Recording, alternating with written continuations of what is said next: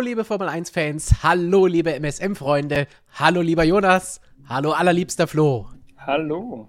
Herzlich Hallo. willkommen zu Folge 106 von MSM Live.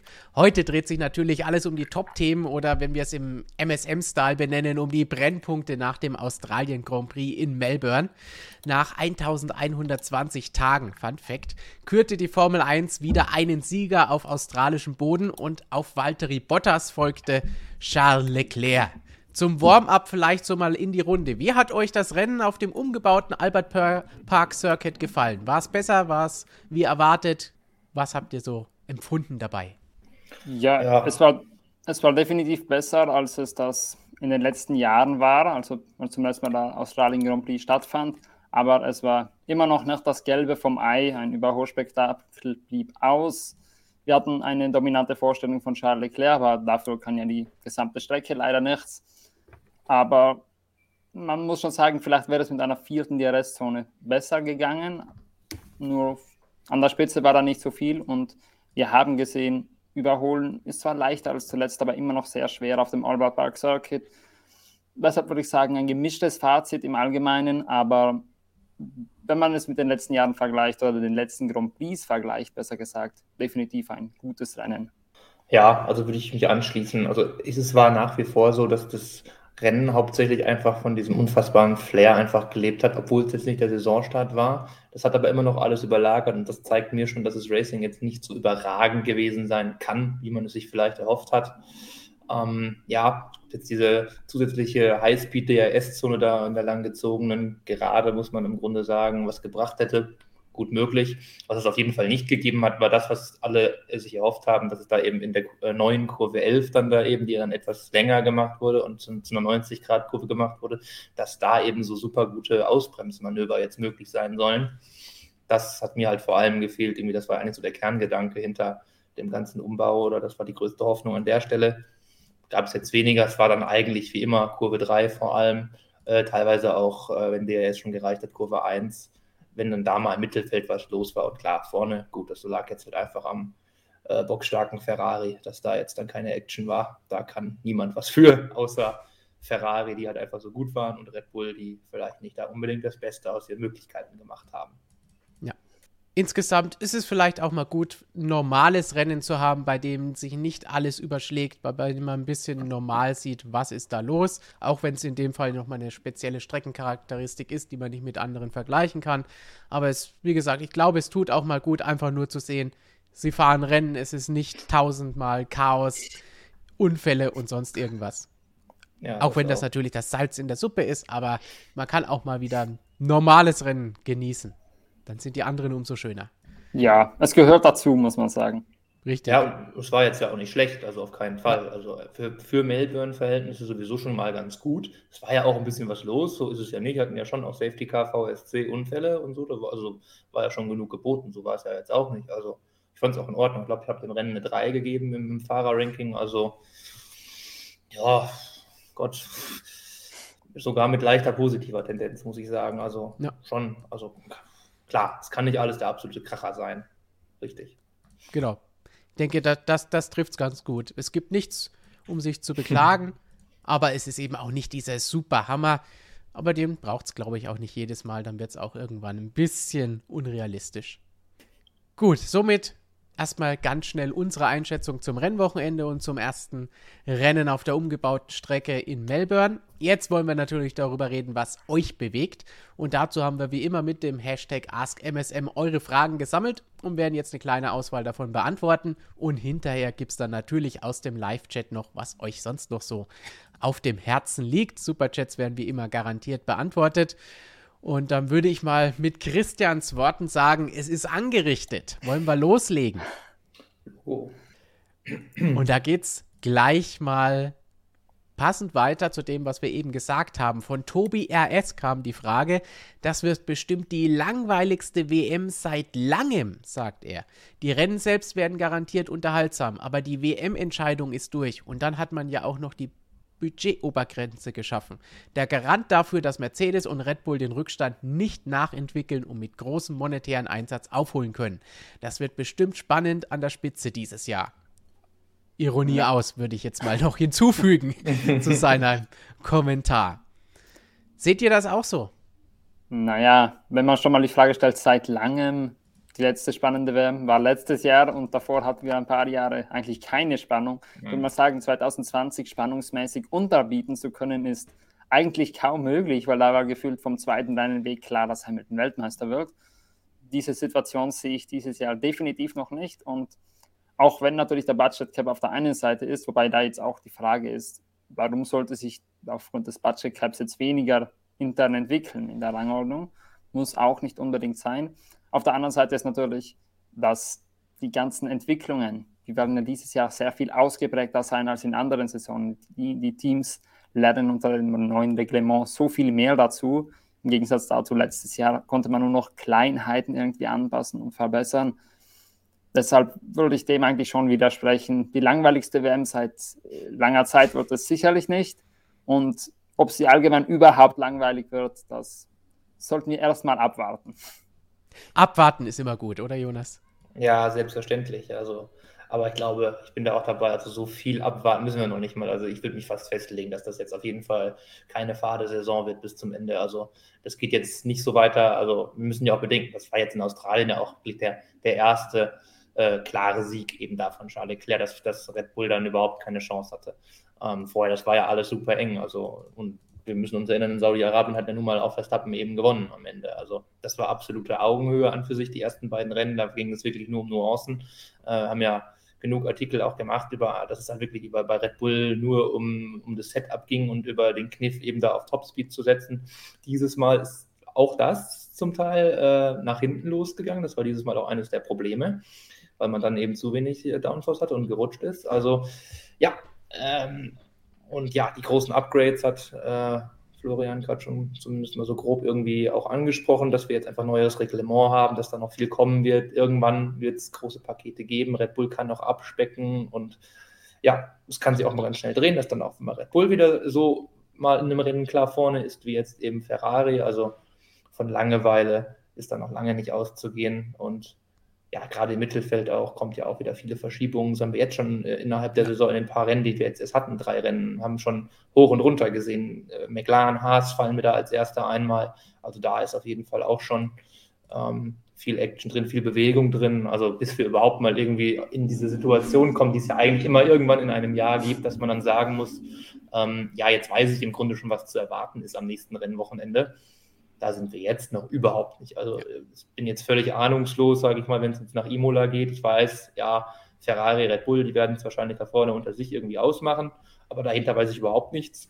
Da kann alles sein, da kann Alpine kommen, da kann Mercedes kommen, da kann auch wieder ein Haas kommen, das weiß man überhaupt nicht. Ähm, ja, und selbst vorne, früher oder später, eventuell schafft es jemand, da mal halbwegs ranzukommen. Und selbst oh. wenn nicht, Zwei Teams reichen auch, um spannende ja. Saison zu haben. Haben wir letztes Jahr gesehen. Und ich glaube, die Saison muss sich anstrengen, um so krass zu werden und die Entscheidung in der letzten Runde des letzten Rennens zu bekommen und dann noch mit solchen Umständen. Aber insgesamt ist da noch alles drin. Wir müssen immer bedenken, wir haben erst drei Rennen gesehen, werden höchstwahrscheinlich, wenn alles normal läuft, noch 20 sehen. Und auch wenn es so ein bisschen abgedroschen klingt, aber es kann noch sehr viel passieren und auch bei dem Ferrari kann mal was kaputt gehen und eine Nullrunde und schon ist so ein Riesenvorsprung auch mal schnell wieder weg. Denn man muss bedenken, zweimal Null bei Max ist natürlich eine große Geschichte. Aber wir haben auch erst noch darüber gesprochen, hey, vielleicht kann Mercedes, wenn sie in Form kommen sollten, werden wir auch gleich noch ein bisschen drüber sprechen bei euren Fragen, vielleicht können die ja noch rankommen und eingreifen in die ganze Geschichte. Wenn wir davon sprechen, dann ist es für Red Bull erst recht noch möglich. Also da sollte man jetzt nicht ja. zu sehr Trübsal blasen und alles zu negativ und schwarz sehen. Flo nickt, also gehe ich mal von aus, er stimmt da voll und ganz zu. Definitiv, dann kann man eigentlich nichts mehr hinzufügen. Denn man muss ja sagen, wäre Red Bull und Verstappen wären die so ins Ziel gekommen, wie sie gefahren sind von der Base her, wäre es jetzt so spannend und wir würden uns wieder auf sowas, so eine tolle Saison wie letztes Jahr freuen. Und so sprechen wir plötzlich von einer Ferrari-Dominanz, die eigentlich noch gar nicht da ist.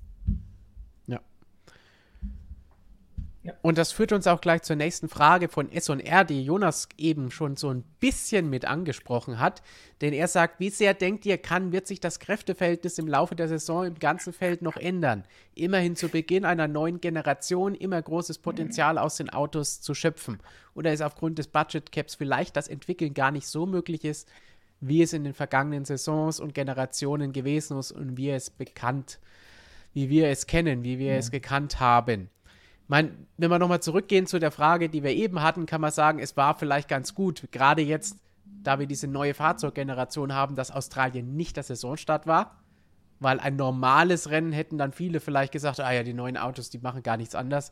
Sondern mhm. da war es ganz gut, dass wir eher diese besonderen Rennen hatten in Bahrain und in Saudi-Arabien, wo viel los war. Aber ansonsten denke ich jetzt, wenn wir die Weiterentwicklung angehen, Jonas hat es eben schon gesagt, die wird es auch dieses Jahr noch geben, aber eben auf eine andere Art und Weise. Das haben wir heute auch für den Artikel ganz gut besprochen und schon geplant für nächste Woche. Ja, richtig. Also das finde ich auch ein guter Punkt, weil man könnte es meiner Meinung nach in diesem Jahr vielleicht sogar deutlicher denn je sehen, dass sich da mal was am Kräfteverhältnis tut, weil eben eben wegen des Budget Caps teilweise die Teams sich genau darauf fokussieren müssen, genau überlegen müssen, welches Upgrade bringe ich denn jetzt wann.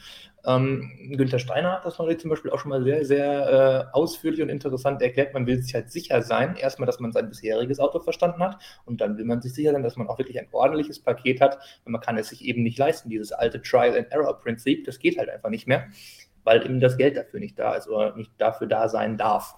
So, dementsprechend kann es dann sein, dass wir, oder ich erwarte das, dass wir einfach größere Entwicklungsschritte einfach sehen werden. Nicht immer Flügel für Flügel, sondern wirklich große Pakete. Wir haben es ja schon bei den Testfahrten gesehen, wie Red Bull und Mercedes da ähm, im Grunde halb neue Autos uns hingestellt haben. Also, mit unterschiedlichem Erfolg. Mit unterschiedlichem Erfolg, aber da kommen wir ja auch zum Punkt. Das kann dann eben auch was mit dem Kräfteverhältnis machen, weil beim ersten Test, gut, wir haben generell noch nicht viel gedacht, weil man da wirklich nicht viel sagen konnte, aber da sah Mercedes jetzt zumindest irgendwie nicht so schlimm aus beim zweiten Test und dann in der Folge dessen mit dem neuen Paket dann irgendwie auf einmal doch. Also ich sage jetzt nicht, dass es daran liegt, sonst würden sie natürlich zurückgehen. Wir haben andere Probleme, Bouncing etc. Aber ja, die Quintessenz jetzt einfach mal, ähm, es werden größere Pakete kommen. Wir haben jetzt auch schon gehört, Imola soll jetzt dann doch bei vielen Teams auch wieder noch nicht so viel kommen. Ist wieder ein Sprintwochenende, da hat man dann auch wieder Angst. Wenig Trainingsmöglichkeiten, wenig Vergleichsmöglichkeiten, gleichzeitig eine hohe Unfallgefahr, halt weil ein Rennen mehr da ist. Also ja, Wahrscheinlich wird es wieder Barcelona werden, wie alle Jahre, dass dann mal die ganz großen Pakete kommen. Ein bisschen, bisschen Tradition muss dann ja auch noch sein in der Formel 1. Aber ich glaube, dieses Kräfteverhältnis, das äh, ist auf gar keinen Fall in Stein gemeißelt. Flo, siehst du das auch so? Ja, ich denke, dem kann man wiederum nicht viel hinzufügen, denn man darf ja eigentlich nicht vergessen, die Entwicklung ist da immer die eine Seite der Medaille. Die andere ist, wie sehr die Ingenieure dann auch dieses Paket verstehen. Also da schätzt man ja häufig, wie, wie groß der Unterschied ist, wenn man jetzt exakt dasselbe Auto mit exakt denselben Komponenten hat, wie viel, da noch ein Unter wie viel es dann noch ausmacht, wenn jetzt ein, ein paar schlaue Ingenieure hergehen und langsam über die Zeit herausfinden, wo können wir im Setup noch was finden, wo können wir noch was verbessern, denn an einem einzelnen Wochenende kannst du das nicht machen und vor allem nicht auch in, nicht der, in der Vorbereitung auf ein Wochenende, weil einem dazu die Daten fehlen.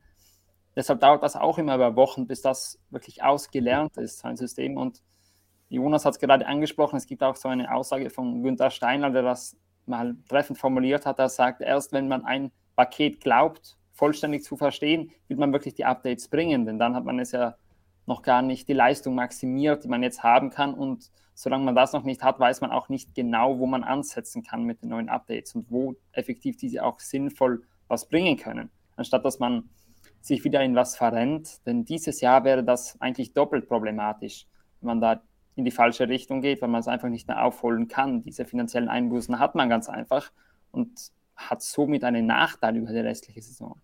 Ja.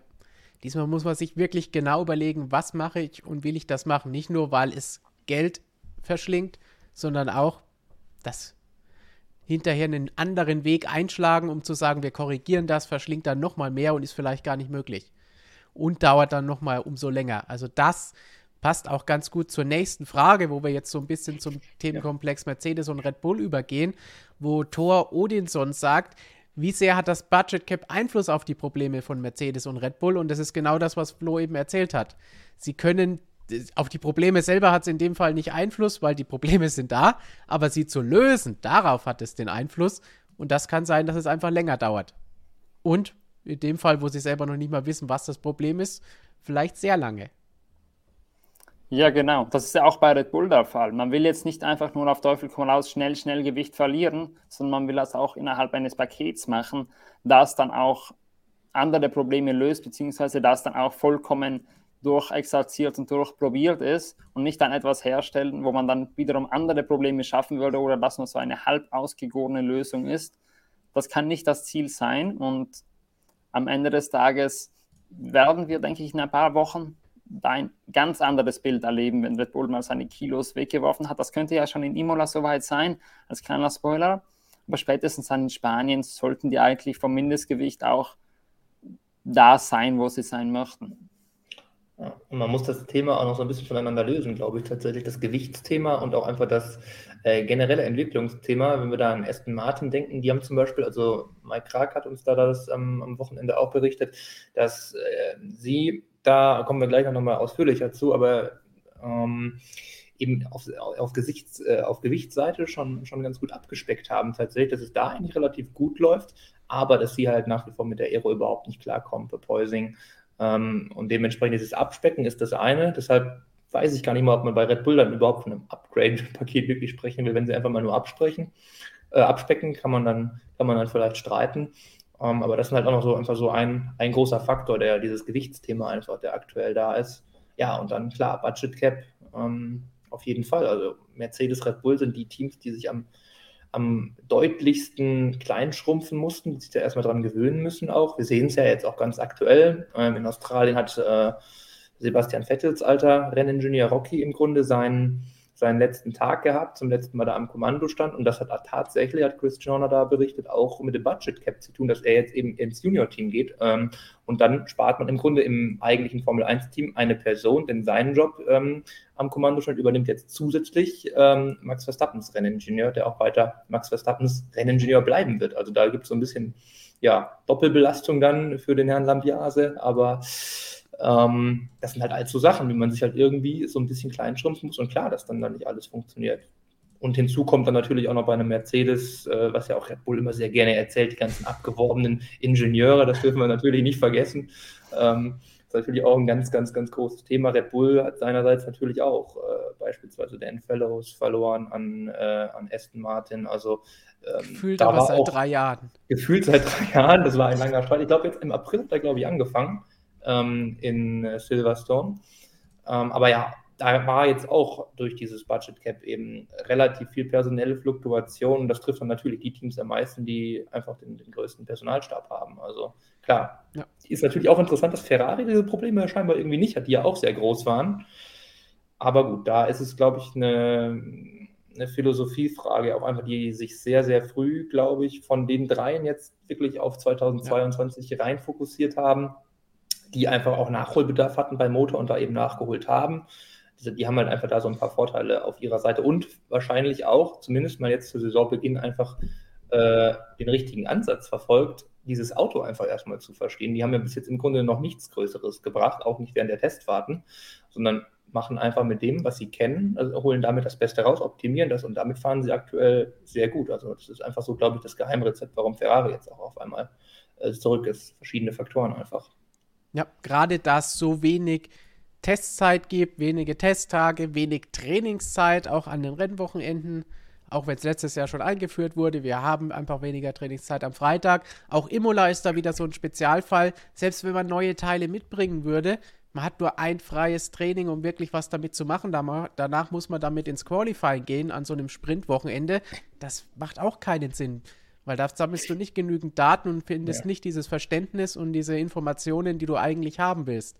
Und die sie ja normalerweise dann über Nacht von Freitag auf Samstag noch tausendmal durch die Simulationen jagen und durch den Simulator in der Fabrik zu Hause. Das heißt, das ist eine Geschichte, die deutlich einbremst und diese Weiterentwicklung einbremst. Und eine schöne Aussage noch von Frank aus dem Chat, als wir eben über, den, über das Gewicht gesprochen haben. Er hat gesagt, die Silberpfeile hatten doch schon immer Gewichtsprobleme. Wir erinnern uns, warum sie Silber sind. Also, da sollte das doch kein Problem sein. Vielleicht sind sie auch deshalb dieses Jahr wieder Silber. um zumindest etwas zu sparen. Ja. ja, aber ist tatsächlich ein guter Punkt. Also, also Sachen, diese ganzen Lackierungsthema ist wirklich ein Punkt. Also die Teams haben auch wirklich äh, teilweise reduziert, wo lackiert wird. Ähm, und dann sind dann Dinge einfach nur noch in Carbon gehalten. Ich glaube, beim, beim Alpha sieht man das teilweise relativ gut. Also, das sind halt einfach auch noch so Aspekte. Wird ja wirklich überall gespart. Also ja. äh, vom Thema Schmuck und, und Piercings, die Gewicht sparen, kann vielleicht ne? Florian jetzt mehr erzählen. Wobei ich habe auch darüber geschrieben, aber ähm, da gab es auch lustige Zitate am, am Wochenende. Vielleicht wäre das der bessere Weg gewesen, als das Auto leichter zu machen. Die Fahrer, aber nicht beim Gewicht, wie wir vor zehn Jahren die Diskussion hatten mit Magerwahn und Co., sondern einfach, ja. Lewis Hamilton muss einfach mal so ein bisschen die Haare ein bisschen kürzen, so ein bisschen Ram Dennis-Style, wie am Anfang seiner Karriere, schon ist ein bisschen leichter. No. Jedes Gramm hilft in der Formel 1. Richtig, und das haben wir ja auch bei Mercedes jetzt schon gesehen, wenn sie zum Beispiel sagen, ja, sie konnten nicht mit allen Sensoren fahren. Und jetzt bei Lewis konnten sie das Ganze, weil es ist einfach jedes Gramm, das zählt. Aber für sie momentan sind, glaube ich, Daten wichtiger als irgendwo ein paar Tausendstel oder, oder Hundertstel, die sie vielleicht durch irgendein Gramm bei einem Sensor verlieren. Weil sie wissen, vor allen Dingen, dass sie sich im Niemandsland befinden und nach von hinten jetzt nicht so viel drängt, dass sie das dann einfach machen können. Gut, dann haben wir da, denke ich, diese Frage soweit beantwortet und springen gleich weiter zur nächsten, die auch dieses Thema behandelt, nämlich noch immer Mercedes und Red Bull, bevor wir dann gleich zu Sebastian Vettel und Aston Martin natürlich kommen, bei denen definitiv Redebedarf nach diesem Rennwochenende besteht, was da so alles passiert ist. Martin Moosbrugger fragt zum Thema Mercedes. Bisher sind sie ja sehr gut weggekommen. Das hätte, denke ich, niemand gedacht. Denkt ihr, wenn Mercedes das Auto unter Kontrolle bekommt, dass sie auch ernstzunehmende Konkurrenz für Red Bull und Ferrari sein können und auch wieder Rennsiege anpeilen? An Vorba Ferrari vorbeikommen ist, denke ich, nicht möglich. Red Bull würde ich aber nicht ausschließen. Was ist eure Meinung? Naja, das eine hat man ja schon in Australien ein bisschen gesehen. Wenn bei Red Bull dann die Reifen eingegangen sind, war Mercedes plötzlich da und war auch wieder vor den Bullen. Muss ich sagen, Perez stoppte ja so früh, wenn der eine Runde länger gewartet hätte, wäre die Position dahin gewesen. Und nachher gab es dann auch wieder diesen Zweikampf mit Russell. Okay, am Ende setzte sich trotzdem Red Bull durch, weil sie die bessere Pace hatten. Aber wenn es dann um den Reifenverschleiß ging, war Mercedes besser. Und das ist wieder dieser eine Faktor, der brachte da schon wieder die Silberpfeile voll ins Rennen. Ganz nach vorne natürlich im Moment sind sie noch ja. nicht beim Paket, aber ich denke, das zeigt mal, wie nah dran sie eigentlich sind. Es wirkt immer so, als wären sie jetzt meilenweit entfernt. Natürlich tut es das, wenn sie am Ende des Rennens dann 30, 40 Sekunden weiter hinten landen. Aber im Endeffekt sind das dann ein paar Zehntel. Und wenn sie die irgendwo finden, wenn sie dieses Bouncing besser in den Griff kriegen, beziehungsweise nicht zu große Abstriche machen müssen, Setup-mäßig, dann kann ich mir schon durchaus vorstellen, dass Mercedes ernsthaft, ein ernsthafter Gegner wird. Und es ist dann nie gesagt, es kann ja auch sein, dass Ferrari und Red Bull sich irgendwo mal bei einem Update ein bisschen verhauen und dann kein wirklicher Fortschritt daherkommt und dann über die Laufe der Saison sich das angleicht. Wir wissen alle, Mercedes in den letzten Jahren, wenn ein Team gut entwickelt hat, dann war das in der Regel Mercedes. Also abgesehen davon, wenn sie mal in ein paar Jahren so weit vorne waren, dass sie gar nicht entwickeln mussten für irgendwas. Aber ansonsten waren sie immer sehr gute Entwickler. Und das würde mich auch gar nicht überraschen, wenn sie dann in der zweiten Saisonhälfte ganz vorne mit dabei sind. Aber das ist alles noch eher Zukunft, Zukunftsmusik. Im Moment würde ich sagen, brauchen sie noch ein bisschen das Glück und vielleicht strategische Fehler oder Setup-Schwierigkeiten bei der Konkurrenz, dass sie da mal nach vorne ausbrechen oder natürlich auch die Reliability, also dass ein Auto mal nicht ins Ziel kommt von den Gegnern, wie es ja jetzt schon ein paar Mal der Fall war ansonsten wirklich damit kämpfen in Ausnahmefällen. Definitiv. Also aus eigener Kraft ist Siegen aktuell nicht möglich. Da müssten wirklich vier Autos ausfallen, damit das möglich ist oder wirklich sehr viel Pech haben. Aber man sieht, wenn die richtigen Bedingungen herrschen, auch ein bisschen die Reifen einfach in bessere Fenster kommen, dann kann es ganz schnell in der Formel 1 gehen. Und da gilt wirklich abwarten. Es liegt in ihrer Hand, ihre Fehler, die sie bislang gemacht haben, auszugleichen und dann zu schauen, was los ist. Ob das dann hinterher noch für den WM-Titel reicht, das ist auf einem ganz anderen Blatt geschrieben, aber zumindest um einen Dreikampf zu erreichen und wenn es nur in der zweiten Saisonhälfte oder gegen Saisonende ist, das wäre schon was, allein dafür, dass wir ein bisschen mehr Spannung reinbekommen. Ja, kann ja dann noch interessant werden. Also wenn dann Red Bull und Ferrari sich um die WM streiten, dann auf einmal noch Mercedes, für die es vielleicht um nichts mehr geht, da noch einfunkt, so einfach so ein unbeteiligter Spieler, dem alles egal sein kann, dann könnte es echt interessant werden. Gut. Und wir sehen ja hier auch diesen sehr, sehr seltsamen Konstrukteurs-WM-Stand und die Fahrerwertung sieht ähnlich seltsam aus nach drei Rennen. Da haben wir auch vorhin drüber gesprochen. Also so einen großen Vorsprung, wie wir jetzt hier auf 104 zu 65 von Ferrari auf Mercedes, noch nicht mal Red Bull. Und auch mhm. bei den Fahrern von 71 zu 37 von Leclerc auf Russell. Ja. Das, das äh, überrascht dann schon. Und so ein großer Vorsprung nach drei Rennen, das gab es jetzt in Dominanzjahren von Mercedes eher selten. Weil dann zumindest beide vorne weg waren. Ja, ich war, ich war nach, dem, nach dem Rennen völlig erstaunt. Ich gucke so auf die, auf die Konstrukteurswertung und dachte ich, okay, ja, Mercedes konnte ich mir noch erklären, aber dann gucke ich auf die Fahrerwertung und als ich dann den Russell gesehen habe, da war ich schon überrascht. Also, aber gut, macht Sinn, das war jetzt irgendwie mal Punkte und ja, dann reicht es eben schon. Also sonst wäre der Sainz da, wenn er da sich seine, seinen Moment da nicht erlaubt hätte, da kurz nach dem Start. Also ähm, da macht es einfach die Konstanz schon aus, wenn natürlich so viele Ausfälle bei den Top-Piloten dabei sind. Definitiv. Und jetzt kommt die schwierigste Frage von allen von Bob 13 zu diesem Thema. In welcher Situation würdet ihr lieber sein? In Red Bulls Schuhen mit gutem Auto, aber schlechter Standfestigkeit oder in den Schuhen von Mercedes? Bob 13 sagt, ich sehe derzeit mehr Potenzial beim Mercedes und vermute, dass sie in Zukunft gegen Ferrari kämpfen. Aber wenn ihr euch jetzt, jetzt aussucht, diese typische Frage, will man lieber ein ja, schnelles Auto und es standfest machen oder will man ein langsames Auto? Oder will man ein schnelles Auto? Hm. Also ich denke mal, jeder einzelne Mensch, den ich bis jetzt gehört habe im, im Motorsport, der will das, was Red Bull hat. Also immer lieber äh, die Pace haben und dann die Zuverlässigkeit bringen. Andersrum nicht. Äh, gut, ich meine, kann auch blöd enden. Also meine, Ron Dennis fällt mir da immer als erster ein, der, der, davon spricht und dann fällt mir die Saison 2005 ein. Da ging es natürlich mal richtig übel nach hinten los. Ähm, aber grundsätzlich, ich glaube, das ist halt wirklich immer die, die einfache Variante, weil ich meine, Zuverlässigkeit, letztendlich kann man die, glaube ich, einfacher tracken und dann, dann, dann beheben. Das, das sind dann einfach auf dem Prüfstand gewisse Abläufe, dann, dann, dann sucht man und identifiziert und löst. Und Aerodynamik hat halt, denke ich mal, einfach etwas etwas mehr damit, oder damit halt auch Performance, halt vor allem Aerodynamik in dem Moment, hat halt einfach irgendwie mehr dann auch einfach mit Ideen zu tun und die musst du halt erstmal haben. Die müssen irgendwo herkommen, die müssen in irgendeinem Newey-Gehirn eben entstehen und deshalb ist das immer das Schwierigere. Tja, dann kann man nicht viel hinzufügen, denn es gibt zwar das alte Sprichwort, du finish first, first you have to finish, aber in dem Fall bin ich, in dem Fall bin ich eigentlich bei Jonas. Ich möchte, an sich ist mir schon lieber, wenn das Auto schnell ist, denn die Sachen kann man ausmerzen und Speed irgendwie gewinnen ist schwieriger. Also ich glaube, da sind wir auf einer Wellenlänge. Ja, selbst in dieser Zeit mit Einschränkungen bei allem, was wir haben, muss man immer bedenken, selbst an, an der Power Unit, wenn es da Probleme gäbe, Zuverlässigkeit sind Änderungen ja erlaubt. Das, das heißt, richtig, das ist ne? noch ein Punkt, wo man sagen kann, da kann man immer trotzdem noch irgendwas dran arbeiten und machen. Schneller machen geht nicht mehr. Beim Auto ja, aber da ist es natürlich auch schwieriger und wir haben vorhin schon besprochen, was für viele Varianten es gibt und Dinge, die es dieses Jahr zu bedenken gibt, wenn man Upgrades bringen will und wie ja. schwierig das Ganze ist. Das heißt, ich glaube, ja, es, ist, es darf halt nicht jedes Mal passieren. Zwei aus drei Rennen ist natürlich schon viel. Wenn das jetzt so weitergeht in ja, dem. Maße, dann würde ich eher sagen, ja, dann komme ich doch lieber ins Ziel und hamstere Punkte, weil dann bin ich wie Russell Zweiter. Aber im Endeffekt hilft es auch nichts, wenn man dann nicht Weltmeister wird. Das, das stimmt. ist ja das der zweite Platz Ziel an der Sache.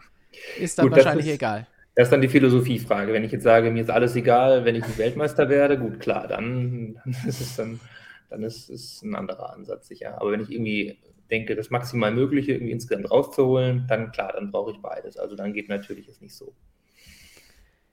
So, jetzt mache ich mich mal ein bisschen unbeliebt und sage diesen Spruch, den du eben gebracht hast, mir ist alles egal, wenn ich nicht Weltmeister werde. Darüber muss ich Aston Martin momentan so keine Gedanken machen. Vielleicht ist das auch aktuell ihr aktuelles Motto am letzten Wochenende gewesen, denn das Auto ist schon seit den Test, ja, sagen wir seit den Testfahrten haben wir gesagt, sind sie unauffällig, aber seit dem ersten Rennwochenende auf jeden Fall viel zu langsam. Die Pace fehlt. Dann kamen Probleme hinzu. Wir haben gesehen, Sebastian Vettel mit Zuverlässigkeitsproblem ausgefallen im ersten Training, zweite Training dadurch verpasst, dann Lance Stroll Autos vernichtet, Vettel Auto vernichtet, Lance Stroll nächster Auto vernichtet und im Rennen ging es dann auch nicht viel besser weiter für die beiden Fahrer. Was sagen wir erstmal zu diesem Rennwochenende von Aston Martin? Teuer. Teuer. und ich meine nicht die ja. Reisekosten nach Australien. Ja.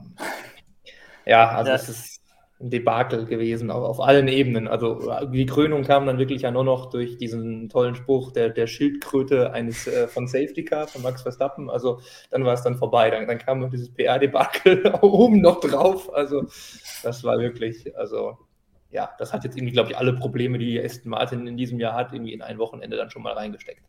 Ja, ich glaube, es ist so ein Wochenende, das wünscht man seinem ärgsten Feind nicht in der Formel 1. Ich habe hab es gar nicht mitgezählt. Wie oft ist das Auto zerlegt worden? Viermal. Viermal, ja. Viermal das ja. Auto. Dann hat man noch ein paar Strafen gesammelt auf dem Weg. Also da war alles dabei, was man nicht haben will. Im Endeffekt wäre es besser gewesen, sie wären gar nicht erst nach Melbourne gefahren. Aber ich denke, nach so einem Wochenende muss man sich schon mal grundsätzliche Fragen stellen. Mal die Fahrerfrage ist schon mal die erste, wenn so viele unverschuldete Unfälle, äh, verschuldete Unfälle, nicht unverschuldet, verschuldete Unfälle passieren. Und auf der anderen Seite müsste man sich mal die Frage stellen, von der Base her, ist das das, wo man hin will? Ist das das, wo man sein sollte, aufgrund der ganzen finanziellen Situation? Und ich denke, bei beiden Fragen gibt es im Moment eine klare Antwort und die ist, es ist nicht ausreichend, was da geboten wird. Definitiv. Bleiben wir erstmal beim Team und beim Auto und der Performance und der Zuverlässigkeit, bevor wir zu den Fahrern kommen.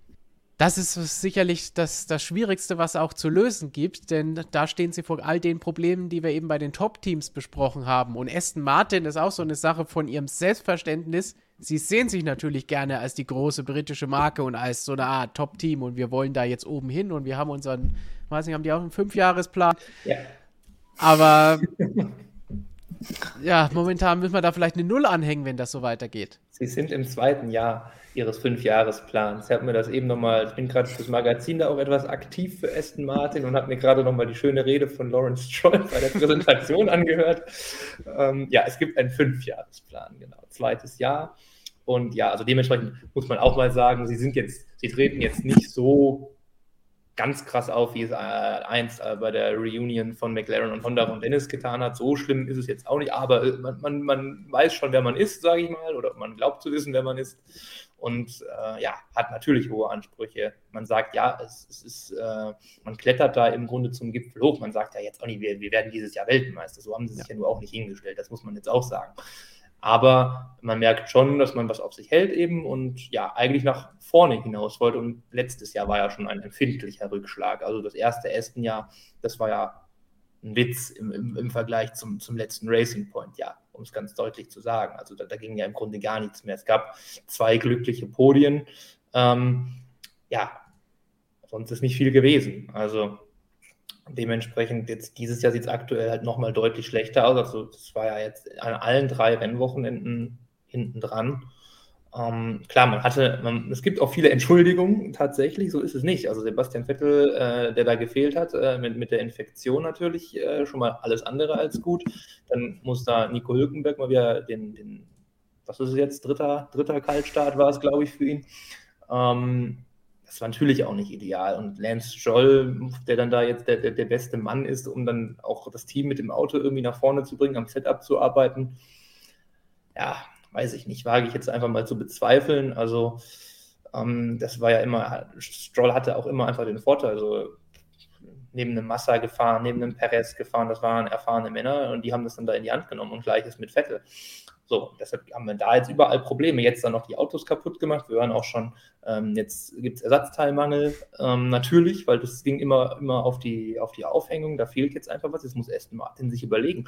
Ähm, auch wegen Upgrades einfach. Sie müssen jetzt erstmal das, was sie haben, was sie kennen, nachproduzieren wahrscheinlich. Ähm, bevor sie dann jetzt wirklich dann aufrüsten können. Und das wirft einen natürlich unfassbar zurück, auch einfach finanziell. Das sind jetzt natürlich horrende Kosten. Und das Thema schon bei Mick Schumachers Unfall gehabt in äh, Aserbaidschan so ein, zwei Mal kann sowas passieren, das ist dann eingepreist. Aber wenn es dann so weitergehen sollte, ist natürlich schlecht. Und die Fahrfehler, um so ein bisschen den Bogen da schon mal zu spannen, da hat Mike Krack uns äh, halt auch erzählt, ja, äh, wir müssen unseren Fahrern auch erstmal das richtige Werkzeug geben. Gerade bei Sebastian Vettel äh, meinte er, das lag jetzt nicht an Sebastian Vettel, dass der jetzt irgendwie, er meinte weder, dass ihm die Rennerfahrung jetzt gefehlt hat, weil er eben zwei Rennen noch nicht da war und das Auto nicht kennt, äh, noch irgendwie grundsätzlich, ähm, sondern einfach, ähm, dass dieses Auto eben noch äh, scheinbar recht problematisch ist. Also ein, ein relativ erstaunliches ähm, Geständnis, Eingeständnis, sage ich mal, so von der Teamseite, wirklich das so offen zu sagen, sich das so, so hinzustellen und zu sagen, ja, wir, wir kommen einfach noch nicht klar. Äh, immerhin das, also immerhin, das ist äh, bemerkenswert, aber ansonsten, ich weiß nicht, ob wir jetzt auch noch von der ja, Stimmung im Team anfangen wollen. Und das ist natürlich alles jetzt. Also Lawrence Scholl hätte natürlich gerne mehr gesehen dieses Jahr und äh, soll hinter den Kulissen so laut auf den, den Tisch hauen, dass man es im Grunde auch vor den Kulissen noch hört. Also oder tatsächlich vor den Kulissen hört. Ja, das ist natürlich jetzt alles nicht ideal. Ne? Also man muss, ja, man muss ja auch dazu sagen, Mike Crack äh, fällt es ja im Moment auch relativ einfach, noch was zu kritisieren, denn wirklich mhm. die Verantwortung trägt er ja erst seit Anfang März. Also, wenn er jetzt das Auto kritisiert, kritisiert er nicht sein eigenes Werk, sondern im Prinzip das sein, seiner Vorgänger. Und das redet er sich natürlich eine Spur leichter, aber im Endeffekt müsste man bei vielen Hebeln ansetzen bei Aston Martin, dass der Fisch stinkt immer ein bisschen vom Kopf her. Das stimmt wohl auch in diesem Fall. Man müsste da mal vielleicht anfangen, sich grundsätzlich die Überlegung zu stellen, wer trifft die Entscheidungen im Team und soll ein Lawrence Stroll so viele, so viele Freiheiten haben und so viel Macht auch ausüben können, die auch schon in den technischen Bereich geht. Denn solange das der Fall ist, sehe ich ja. relativ wenig Hoffnung für dieses Team. Ja, gerade wenn man jetzt einen neuen Teamchef geholt hat, der ist eigentlich am bemitleidenswertesten von allen da gerade weil der kommt jetzt dahin und sieht diesen Scherbenhaufen, der vorher schon nicht besonders gut ausgesehen hat, aber jetzt ist halt alles zertrümmert nach diesem Saisonstart und nach dem Wochenende erst noch recht. Also das ist sicherlich keine sehr, sehr schöne mhm. Aufgabe für ihn oder irgendetwas, wie du eben gesagt hast, was man irgendjemandem wünschen würde. Und insgesamt, Martin Wittmarsch wird sich vielleicht auch denken, war das so eine gute Idee, hier in die Formel 1 zurückzukommen, weil das Ganze läuft jetzt auch nicht unbedingt so. Und der ist schon ein bisschen länger da und hat vielleicht schon ein bisschen mehr Einfluss gehabt bei der ganzen Geschichte oder hätte irgendwas bewirken können, als jemand, der gerade erst zum Team gestoßen ist. Ja, das Ganze wirkt für mich so ein bisschen irgendwie wie das Paris äh, Saint-Germain der Formel 1 so. Also alles teuer zusammengekauft, schöner Gigantismus, richtig ordentlich investiert, auch irgendwie ziemlich unsympathisch und natürlich trotzdem nicht erfolgreich. Also ähm, und leider gibt es keinen nationalen Wettbewerb in der Formel 1, also den Aston Martin noch irgendwie gewinnen könnte. Und selbst da würden sie in Großbritannien schlecht aussehen. Gibt es da nicht noch irgendeinen Pokal, einen Liga-Cup, den sie gewinnen können? Ja, ich, ich glaube, der Vergleich wäre mit Newcastle fast noch treffender. Ja, ja, tatsächlich, ja.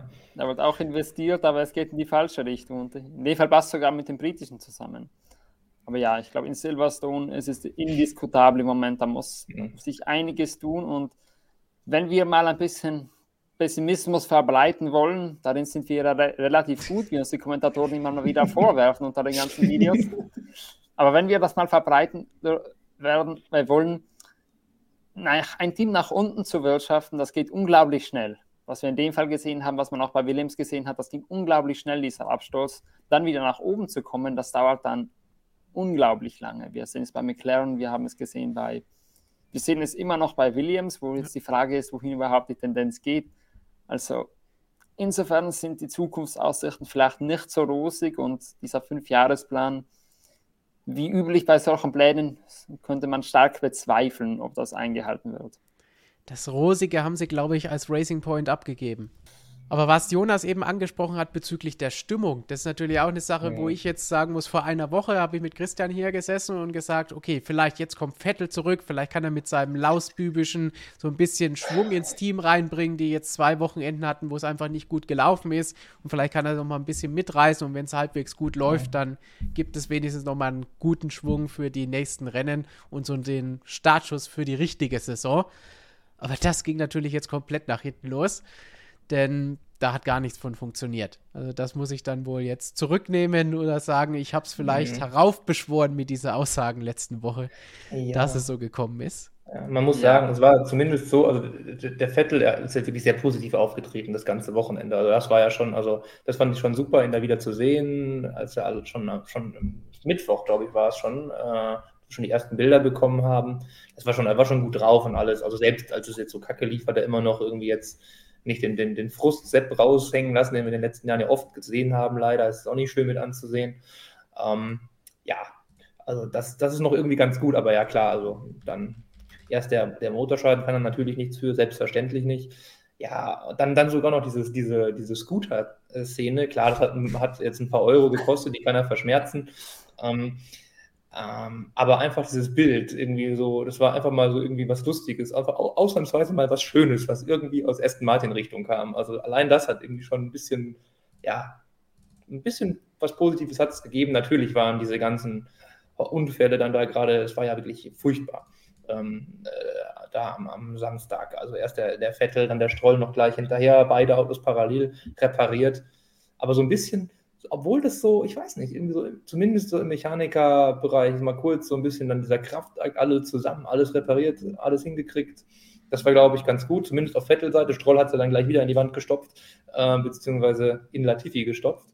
Ähm, das war ähm, da natürlich auch eher für Stroll, glaube ich, etwas suboptimal, aber ich glaube, an das ist jetzt auf jeden Fall nicht so, dass man jetzt äh, bei Aston Martin, glaube ich, den Eindruck irgendwie hat, ja, jetzt ist hier unser viermaliger Weltmeister nach zwei verpassten Rennen zurückgekommen, baut direkt Mist, auf den können wir jetzt auch nichts mehr geben. Also so gesehen, zumindest da, glaube ich, ist noch so ein bisschen ähm, Glaube da und, und, und, auch gute Stimmung und noch so ein bisschen, ja, irgendwie, ich sag schon immer nur ein bisschen und etwas, weil man irgendwie weiß, dass unterschwellig da alles im Moment relativ vergiftet ist einfach und es da echt schwierig ist und ja, auch Sebastian Vettel irgendwie, es kann einem ja fast nur noch leid tun. Also das ist ja jetzt so ein schlechtes Auto, dann die schlechte Stimmung.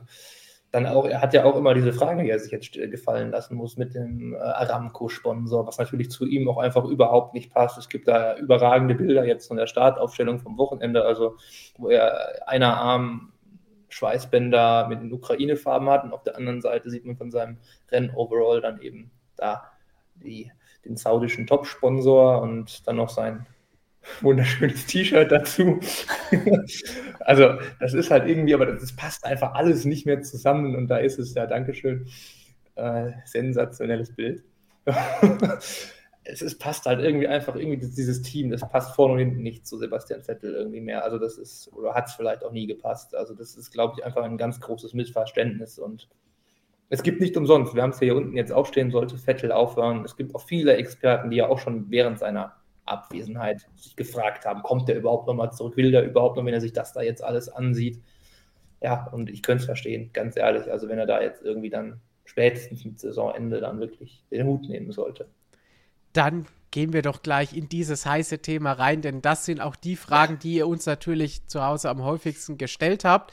Vorher aber noch mal ganz kurz zurückkommen auf dieses Foto mit dem Vogel des Jahres. Da muss man sagen, das hat uns natürlich auch so ein bisschen in Rabbit Hole reingeschickt gestern und was wir uns da alles angeschaut haben, hier die Höhlentiere des Jahres und so, das war schon harter, harter Tobak. Weiß nicht, ob ich euch das empfehlen kann, aber vielleicht wollt ihr ja mal googeln und so, da gibt es einiges. Es, es gibt, gibt eine schöne Webseite, immerhin. Ja? Es gibt ja. immerhin eine sehr schöne Webseite vom Höhlentier des Jahres. Ich muss jetzt ganz ehrlich zugeben, ich habe inzwischen wieder vergessen, wie der Vogel des Jahres 2022 heißt. Er schaut jedenfalls ganz witzig aus, also ein verdienter Titel. Der Vogel des Jahres ist halt natürlich der Wiedehopf. Ah ja, ah, genau. Das haben wir doch gestern. Da, da seht ihr mal, kennen. was wir so in Redaktionsbesprechungen machen. Eigentlich wollten wir unsere Magazinthemen besprechen fürs nächste Heft, aber am Ende haben wir uns die Höhlentiere des Jahres angeschaut und hier den Wiedehopf. Also. Ja, und dann wundert sich irgendwann unser lieber Klaus, warum die Artikel nicht herbeikommen zum Layout. Da, so, so kommt das halt dann manchmal vor, aber man muss Prioritäten setzen und herauszufinden, was ein Wiederhopf ist, warum der hier so eine tolle Frisur hat und was das Höhlentier der letzten Jahre war. Das ist natürlich auch wichtig für euch recherchiert von uns. Also wir müssen uns natürlich vorab bei allen äh, Magazinlesern entschuldigen, falls zufällig ein Videohopf in das Magazin rutscht. Es tut uns herzlich leid. Das Cover ist schon abgesichert damit. Und nach dieser kleinen Einlage, die so ein bisschen hoffentlich positive Stimmung reingebracht hat, gehen wir wieder zurück zu Aston Martin, wo die Stimmung alles andere als positiv ist. Da, ähm, der, der Witz so am Freitag oder Samstagvormittag war ja noch, ja, das Beste war ja, Vettel hat das Auto ist kaputt gegangen und dann konnte er nicht fahren. Aber die Mechaniker haben eine super Leistung gebracht. Hat auch Sepp dann in den Interviews am Freitag gemacht und es stimmt auch. Aber wenn sie danach nochmal drei Autos flicken müssen und nach dem Rennen dann nochmal zwei, dann wird es halt irgendwann auch für die nicht mehr so ideal.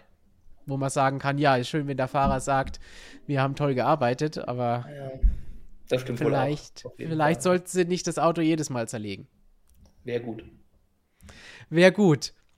Und dann kommen wir doch jetzt zu den Fragen, die ihr uns gestellt habt zu Sebastian Vettel, die XD348 als erstes gestellt hat. Und da können wir auf zwei Dinge nochmal Bezug nehmen, auf das, was Jonas eben gesagt hat mit einem anderen Team und dem Wechsel und dem Fußballvergleich, den ihr beide vorhin gebracht habt.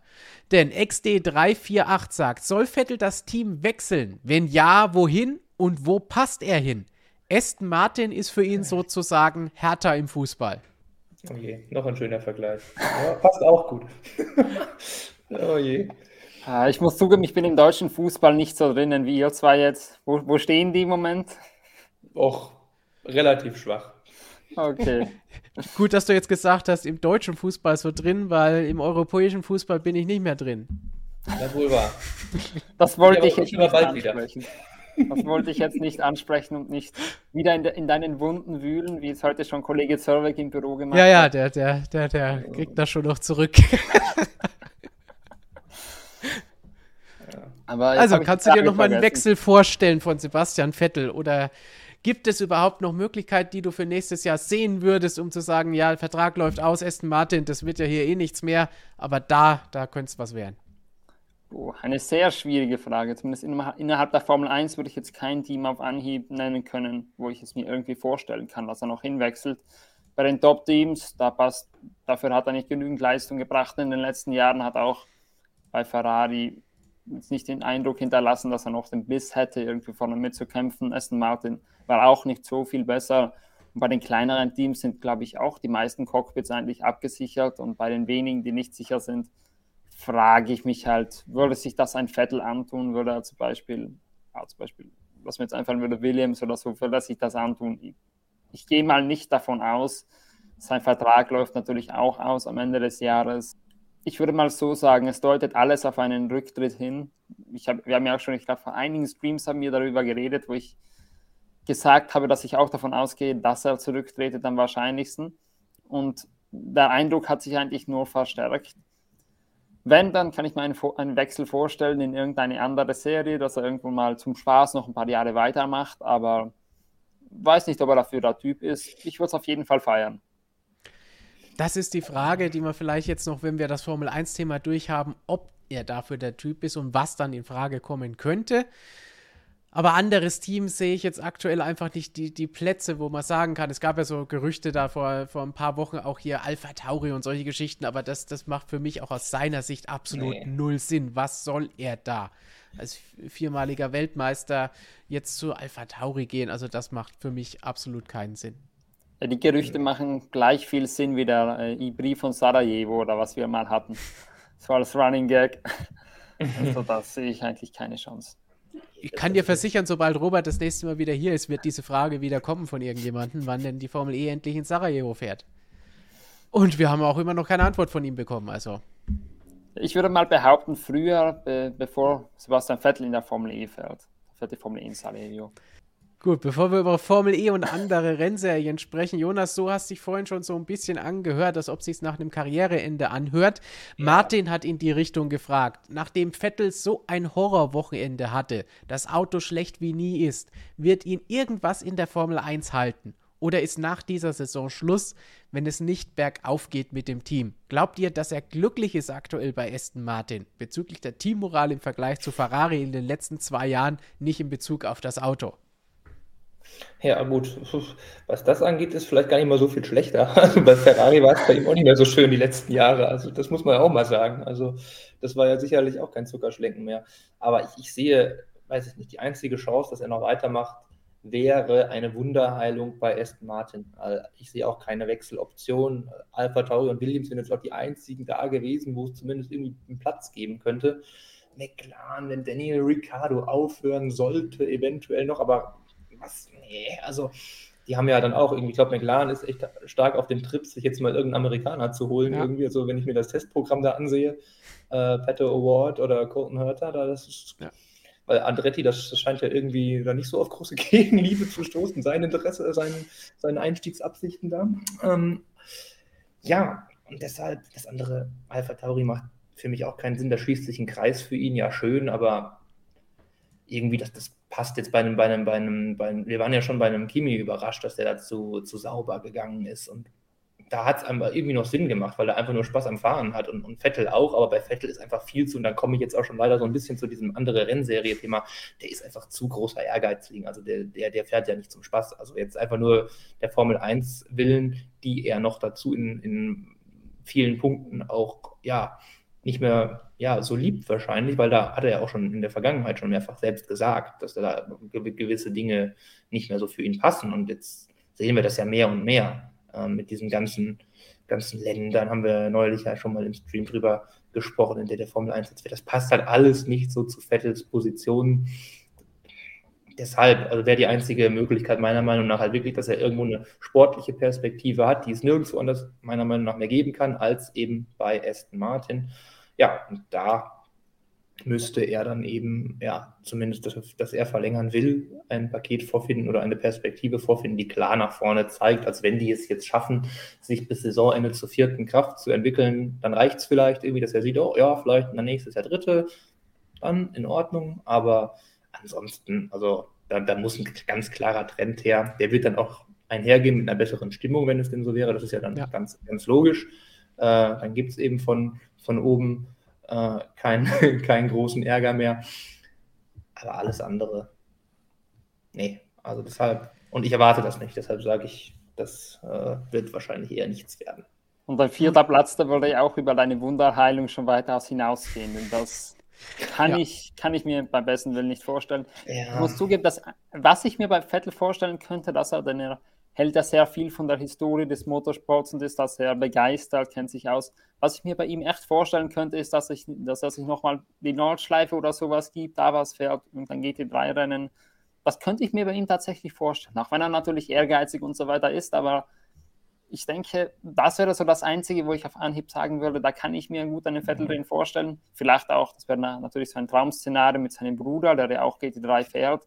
Ja. ja, natürlich eine coole Kombi, eine coole Story aber darüber hinausgehend, dass er noch in irgendeiner Serie so wie ein Grosjean versucht, nach den, nach den großen Äpfeln zu greifen, das halte ich für unwahrscheinlich.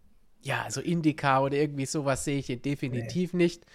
Und auch ansonsten er wird jetzt nicht Dakar fahren, er wird auch nicht einen auf Kimi machen und WRC fahren, um da die Autos aufs Dach zu legen, à la Kimi. Also das kann ich mir jetzt nicht vorstellen. Ich hoffe, er kommt nicht auf so dumme Ideen und sagt, ich eifere weiter Michael Schumachers Karriere nach und fahre jetzt Motorrad, weil das ging auch nicht so gut mit seinen IDM-Ausflügen und allem, was da so passiert ist. Deswegen, ich, diese GT3-Nummer so aller Valentino Rossi, ja. das könnte ich mir tatsächlich noch eher vorstellen, wenn er überhaupt irgendwas macht. Wir haben auch die Frage hier bekommen oder die, die Aussage gerade von Kai Grant. Ich könnte mir auch denken, dass Vettel ein eigenes Team in einer anderen Rennserie gründet. Das glaube ich auch nicht. Wenn, dann wird er vielleicht irgendwo mal ein paar Gaststarts machen oder schauen, wie, wie, wie du gesagt hast, zusammen mit dem Bruder fahren. Das wäre vielleicht eine schöne Sache für ihn. Aber ich kann mir nicht vorstellen, dass er sich den Stress antut, ein eigenes Team zu haben, das zu finanzieren, Sponsoren zu finden und dann da vielleicht noch selber zu fahren. Ich glaube, das muss er sich nicht mehr das, antun. Ja, das würde auch nicht unbedingt zu dem Eindruck passen, den ich so von Vettel habe. Er ist zwar engagiert und hat sich voll oder hängt sich voll rein in die Formel 1, aber ich habe jetzt nicht den Eindruck, dass er so irgendwie dieses, dieses Manager-Gen in sich hat. Denn oft ist das so bei Rennfahrern, dass sie noch in ihrer aktiven Zeit so die Schritte ein bisschen in die Wege leiten und dann schauen, ein Team zu gründen. Mhm. Rossi natürlich bestes Beispiel, aber auch im US-amerikanischen Motorsport gibt es da auch jede Menge Beispiele, die schon in ihrer aktiven Zeit irgendwann ein Team gründen und sich da was aufbauen. Bei Vettel hätte ich nie irgendeinen Kommentar in die Richtung gehört und auch nie irgendwelche Schritte gesehen in die Richtung. Da, das halte ich für unwahrscheinlich. Und weil du sagst, engagiert, ja, natürlich, er ist engagiert jetzt da, wo er ist und haut sich dafür rein. Aber ich glaube, wenn, dann würde er sich nicht unbedingt gerade so, wie er sich zuletzt gegeben hat, dafür engagieren, in Zukunft ein Rennteam zu machen, sondern eher in anderen Bereichen, wo er andere Dinge bewegen kann. Ja, genau. Klimaschutz ist ja ein großes Thema, das er irgendwie vertritt. Ich kann mir gut vorstellen, dass er da so, so ähnlich wie es Rosberg in der Elektromobilität macht, dass er da irgendwo versucht, sich ja. ähm, was aufzubauen, aber mehr glaube ich nicht. Genau. Und um dir, um nochmal hier Bezug zu nehmen auf den WM-Stand, hier diese Wunderheilung, von der wir eben gesprochen haben. Aston Martin ist tatsächlich nach drei Rennen jetzt das einzige Team, das noch keinen einzigen Punkt hat. Das ist schon ein harter Schlag. Williams hat gepunktet, Haas hat zwölf Punkte, wenn man so die letzten Jahre sich anschaut. Das ist schon hart. Und um Vierter zu werden, das sehen wir, da müssen sie McLaren schlagen. Und Alpine und Alfa Romeo und Haas und Alfa Tauri, die alle dieses Jahr überraschend gut zuletzt in den ersten Rennen waren. Oh, das wird schwer. Ja, also ich meine, sie erzählen ja viel von wirklich massiven Problemen, die sie noch haben. In Saudi-Arabien war es, glaube ich, haben wir aus der Aston Martin-Ecke halt gehört, dass allein man wegen des Porpoisings eine Dreiviertelsekunde verliert noch, weil man es halt irgendwie umgehen muss ne? und durch die, durch die, durch die ähm, ja, Verhinderungsmaßnahmen dieses Phänomens im Grunde. Aber das haben halt auch viele andere noch, die da natürlich Zeit verlieren. Das ist ja jetzt nicht wirklich netto die Dreiviertelsekunde, wenn sie denn so überhaupt ist, aber gut. Da können wir mal von ausgehen, wenn sie es sagen, halbe bis dreiviertel Sekunde ist, aber alle anderen haben ja das ja auch noch zum Teil. Also guck, bei Mercedes und bei Ferrari nochmal vorbei. Also ich will gar nicht wissen, Ferrari sagt ja immer, das ist überhaupt kein Formenproblem. Das finde ich echt sehr interessant bei Ferrari, äh, dass es scheinbar sie überhaupt nicht stört, aber sie arbeiten trotzdem ja jetzt daran, ähm, da an einer Lösung, weil gut, klar, für den Fahrerkomfort alleine ist es jetzt auch nicht das Beste, aber ja, wenn, sage ich mal, wenn diese Dreiviertelsekunde man finden würde und alle anderen finden die nicht, dann natürlich, dann ist Aston Martin auf einmal im Geschäft, weil es ist halt durchaus eng da im Mittelfeld. Es ist ja richtig eng. Aber davon ist halt jetzt nicht so wirklich auszugehen. Ne? Also ja. ich sehe da auch, also ja, eine, eine, gewisse Aufholjagd ist sicherlich möglich, aber Platz 4 ist dann schon, also irgendwann geht dann ja auch schon der Punkteabstand, geht dann natürlich auch schon auf. Also nach, nach Performance-mäßig ist es vielleicht noch möglich, irgendwie sehr, sehr, sehr, sehr unwahrscheinlich und schwierig. Nach Punkten nicht. Aber ich glaube, so ein Vettel schaut dann auch eher auf die Performance. Wenn halt das Auto jetzt das ist ja dann erstmal wichtiger als der aktuelle WM-Chef, wenn ich an meine Zukunft denke. Wie ist die Performance des Autos und wie geht es hin? Weil das Reglement ändert sich ja jetzt nicht mehr die nächsten paar Jahre. Da ist alles, was ich jetzt lerne, auch wichtig für die Zukunft.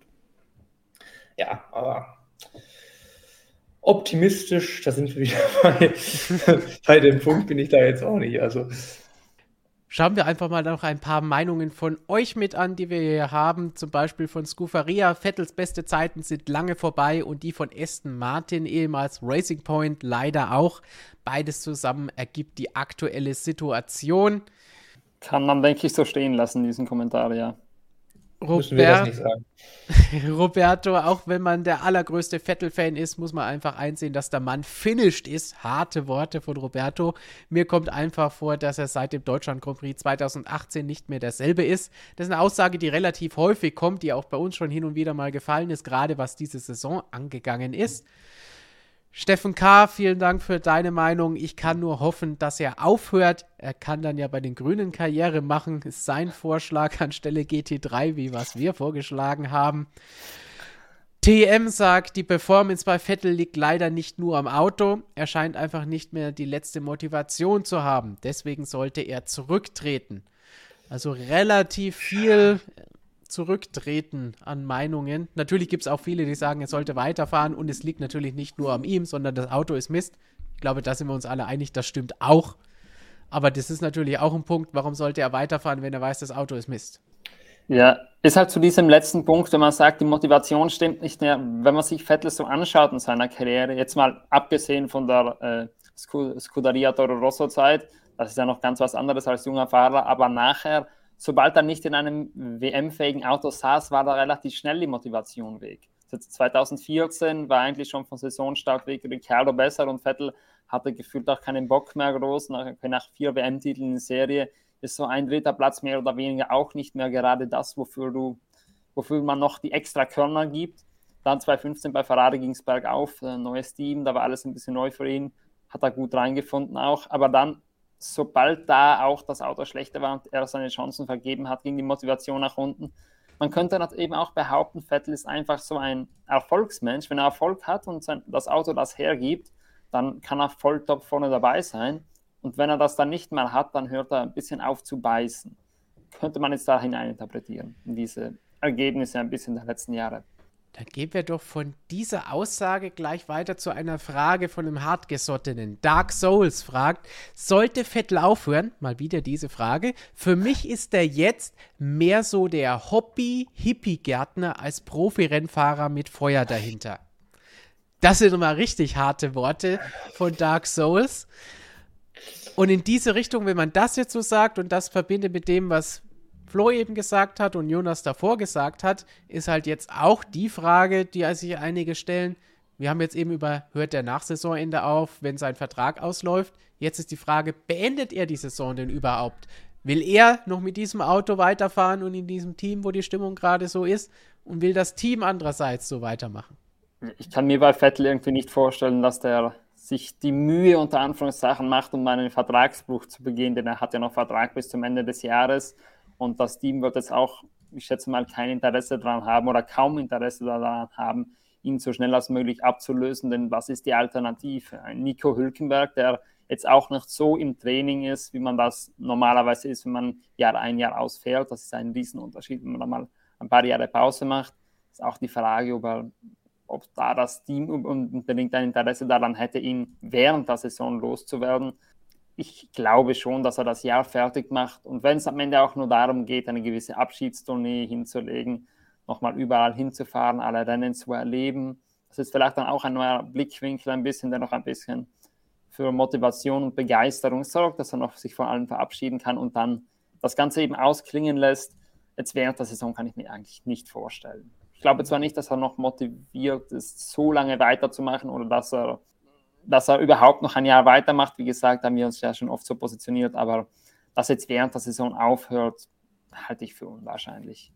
Boah, ja, also ich glaube das auch nicht, dass er, das, dass er die Brocken hinschmeißt. Das Einzige, was dazu führen könnte, würde ich sagen, mal wäre, dass das halt auch äh, Aston Martin aus der Nummer dann gesichtswahrend rauskommt dass es hinter den Kulissen einen, einen Mega-Deal gibt. Wir haben jetzt am, am, Wochenende auch zunehmend irgendwie von diesen zukünftigen möglicherweise Gerüchten um Alonso mal gehört, der dann eventuell bei Alpine das Problem hat, ja irgendwo Oscar Piastri unterzubringen. Dass man dann vielleicht da irgendwie eine vorzeitige Lösung irgendwie macht, dass man so, also so ein krasser Formel-1-Stil halt mal wieder, ja? dass man dann irgendwie den, den Alonso dann schon mal in den, ähm, in den Ästen packt, irgendwie nach, was weiß ich, nach der Sommerpause und der Piastri beerbt dann den Alonso und der Vettel macht dann die Dinge, die er vielleicht mittlerweile, ihm vielleicht mittlerweile wichtiger sind. Das ist ja auch für ihn in Ordnung, wenn das so ist. Also deshalb, ich finde immer mit diesem Motivationsthema immer so eine schwierige Frage, finde ich. Ich bin da vorbelastet als, als äh, Kimi-Fan, der das ja immer vorgeworfen bekommen hat und ich das völlig bescheuert fand immer. Also das ist, naja, anderes Thema. Aber ich finde es halt was, was Florian gesagt hat, wenn es äh, schlecht lief in diesen 2014, 2016, das ist, es ist offensichtlich. Also man hat es ganz klar gesehen, wenn die Performance runterging, als er merkte, dass da irgendwie nichts zu holen ist. Also das ist schon irgendwie offensichtlich. Aber was man immer so hört, diese ganzen Geschichten, wie Vettel auftritt in diesen berühmten endlos langen Meetings. Ich meine, Mark Webber hat da ja schon Horrorgeschichten erzählt, wie furchtbar das alles war, wie lange das immer alles gedauert hat. Und hat sich ja jetzt auch selbst jetzt per Videoschalte in äh, Saudi-Arabien und Bahrain immer zugeschaltet, wenn er nicht dabei war. Und alles. Also da, hinter den Kulissen ist der schon noch der Arbeiter und, und ist der schon noch motiviert und, und, und will was nach vorne bringen. Ich glaube irgendwie, es ist passt bei ihm halt so viel nicht mehr zusammen und das sieht dann halt einfach komisch aus. Wenn wir haben eben dieses Bildchen vom Vogel des Jahres gehabt, also so wie er halt auch, das ist alles super, das ist großartig als Mensch, alles super, aber er wirkt dadurch halt irgendwie nicht mehr so, als würde er das da irgendwie alles noch wirklich ernst nehmen, manchmal. Für mich auf jeden Fall. Ähm, ja. Also ich denke auf jeden Fall, was du eben gesagt hast, es gibt einfach Dinge, die ihm momentan wichtiger sind. Ich denke schon. Also ja, also was heißt wichtiger? Also wenn er dann am Formel 1 Wochenende da ist, dann, dann ist ihm nichts wichtiger als das in dem Moment, ganz klar. Er, es ist ja jetzt äh, nicht so, als wäre er der, super K.O., der überhaupt nichts mehr auf die Reihe kriegt, um Gottes Willen. Also jetzt am Wochenende, ja, ist halt blöd gelaufen, gab dann halt mal zwei Unfälle, aber irgendwie ist dieses Auto halt auch wirklich schwierig, offensichtlich noch. Nico Hülkenberg ist damit gut irgendwie klargekommen, aber begeistert war der ja jetzt auch nicht von dem Auto, muss man sagen. Also das ist auch nicht so gewesen. Ähm, ja, und das ist dann halt auch einfach wirklich jetzt mal ein schwieriger Job, blöd gelaufen. Äh, aber es ist halt, muss man auch sagen, bei Vettel auch mit anderen Autos jetzt in den letzten Jahren halt auch schon, da ist schon ein bisschen zu viel, sind schon zu viele Fehler passiert, keine, keine Frage. Aber ähm, ja, da jetzt zu sagen, die Motivation ist nicht mehr da. Also ich, das ist halt auch einfach mental schwierig, wenn es halt einfach jetzt nicht läuft, wenn das Paket so, so mistig ist. Wenn es dann, dann natürlich besser laufen würde, wäre er, wie Florian ja sagt, dann ist er wieder der andere Sebastian Vettel, der Erfolgsfahrer irgendwie. Ja? Ähm, schwieriger es ist wirklich einfach hart, aber ich denke, er fährt die Saison halt irgendwie zu Ende, dann da beißt er sich schon durch, so einfach. Ähm, ja, und wird auch das versuchen, so gut er das eben zu, zu Ende bringen kann, zu Ende zu bringen, einfach aus Anstandsgründen äh, das Ding zu Ende machen und auch so gut es geht zu Ende machen, so gut es eben auch bei Aston Martin einfach geht und dann, ja, müssen wir uns, schätze ich, leider verabschieden. Also ich glaube auch, ich glaube nicht, dass er vorzeitig gehen wird. Außer es kommt wirklich zu so einem krassen Kuhhandel und Formel-1-Deal, wie du ihn eben aufgezeichnet hast, wie wir es vielleicht hatten mit der Science-Nummer zu McLaren und dann alle wechseln einmal im Kreis, wo dann mhm. fünf Pressemitteilungen innerhalb von einer Stunde kamen, dass sowas in die Art und noch Motoren dazu verschoben werden und all diese Geschichten. Sowas, wenn das passiert, auch das ist nicht so auszuschließen mit den Motoren, aber noch ein bisschen in der ferneren Zukunft. Da gibt es ja auch jedes Szenario momentan. Ja, also wenn sowas passiert, ja, aber ansonsten kann ich mir nicht vorstellen, dass da vorzeitig in dieser Saison was passieren wird. Aber ich glaube auch, wir müssen uns wohl mit dem Gedanken irgendwo anfreunden, dass es die letzte Saison sein wird. Flo hat eben schon gesagt, es war ein, unser erstes QA-Video, das du und Samuel, glaube ich, in diesem Jahr gemacht habt oder sogar noch im letzten Jahr für dieses Jahr aufgenommen habt, dann Anfang Januar. Und da haben wir diese Frage gestellt: Ist 2022 Sebastian Vettels letztes Formel 1 Jahr? So langsam sieht es so ein bisschen in die Richtung aus. Einerseits, weil er vielleicht keine Lust mehr hat, mit diesem Team und diesem Auto zu fahren. Und andererseits, weil das Team sich dann vielleicht auch neu orientieren will und muss. Und weil dann vielleicht auch noch Leute auf dem Markt sind, nach denen sie ja angeblich, um wie es aussah, letztes Jahr schon mal so ein bisschen die Finger ausgestreckt hatten, weil die Alonso-Nummer ist ja nicht zum ersten Mal im Gespräch. Und wir kennen auch Lawrence Stroll, wenn der da jemanden sieht und meint, oh, jetzt will ich aber den Weltmeister haben, weil der andere hat es mir gerade nicht gebracht, dann probier das halt damit. Aber ich, ich habe auch eben im Chat schon da genau das gelesen, was ich gestern zu Christian gesagt habe, als wir das QA, das ihr am kommenden Wochenende sehen könnt, wo Christian und Flo dann nochmal ausführlich drüber diskutieren, wie es da abgeht beim Alpin-Dilemma mit ihren Fahrern und ob Alonso denn tatsächlich bei Aston Martin landen könnte. Könnt ihr am Wochenende als kleine Osterüberraschung euch anschauen. Und da habe ich auch schon zu ihm gesagt, ja, aber ist es wirklich so gut, von Alpine zu Aston Martin zu wechseln? Das ist ja auch vom Regen in die Traufe und zurück. Das ist das Gleiche. Ja. Momentan ist im Aston Martin noch ein bisschen schlechter, nachdem Alpine so einen ganz leichten Aufwärtstrend hatte jetzt bei den letzten Rennen in diesem Jahr. Aber über die letzten Jahre hinweg gesehen ist das genau das Gleiche. Ja, also das ist, also ich weiß nicht, was Alonsos Perspektive dann da ist. Also die Perspektive kann nur hier Ne? Also, ähm, aber man muss dazu sagen, er verdient bei Alpinen auch nicht schlecht. Also, die haben sich da das Comeback, das lassen die sich auch schon richtig Kohle kosten. Also, wenn das da noch einen Gehaltssprung geben soll, dann, dann weiß ich auch nicht. Also, dann ist es schon ein bisschen absurd, was sie dann da rausbuttern würden. Es ist aber Lawrence Stroll durchaus zuzutrauen, so ist es nicht. Aber ganz ehrlich, also Alonso, das, ja, das, das würde nur passieren, wenn auch der merkt, da geht zumindest halbwegs was also sonst wäre er auch nie in die Formel 1 zurückgekommen. Nur deshalb ist er zurückgekommen. Er ist ja auch nicht zum Geldverdienen zurückgekommen. Er ist da zurückgekommen, weil er nochmal gewinnen will. Und wirklich gewinnen will. So, wir müssen nur zuhören, was er uns am Wochenende in Australien alles erzählt hat, was seine Ambitionen so sind.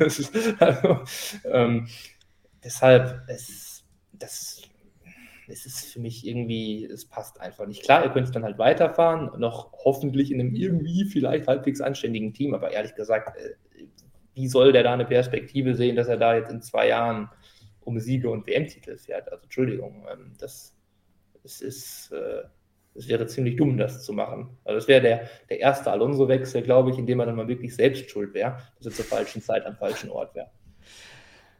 Ja. Das kann man, denke ich, so stehen lassen. Ich glaube, da kann ich nicht viel widersprechen und vor allem, ich will jetzt auch nicht zu viel vorweggreifen, denn ansonsten hören die Leute hier, was, was ich dazu zu sagen habe und schauen sich das hübsche QA mit Christian gar nicht mehr an, wo ich eigentlich auch schon meine Meinung darlege. Aber nur als kurzer Gedankenanstoß, vielleicht hat Alonso ja auch keine andere Wahl. Das ist natürlich auch immer eine Variante, wenn er weiterfahren will und das nicht bei Alpine kann, kann es natürlich passieren dass er dann mit Aston Martin sich begnügen muss. Wobei die Frage ist, macht das dann wirklich noch Sinn?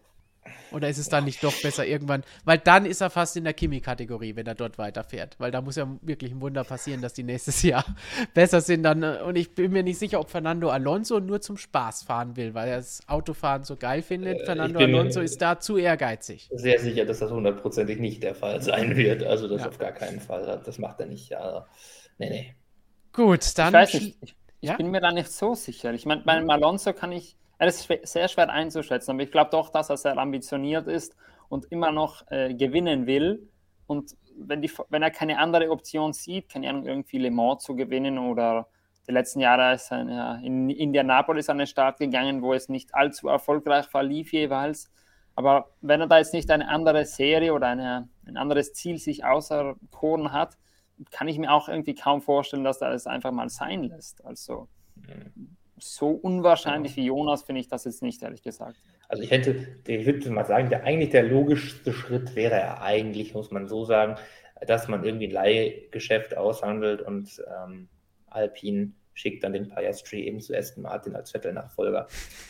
Also ist es auch bitter irgendwie für den PS aber ja, ist aber dann das es, es wäre aber es wäre genau, es wäre sein erstes, es ist in Ordnung. Also sein Formel 1 es ist ja zumindest mal in der Formel 1 irgendwo angekommen und kann dann den Stroll an die Wand fahren und zeigen, er ist wirklich äh, top und so wird es dann nämlich kommen.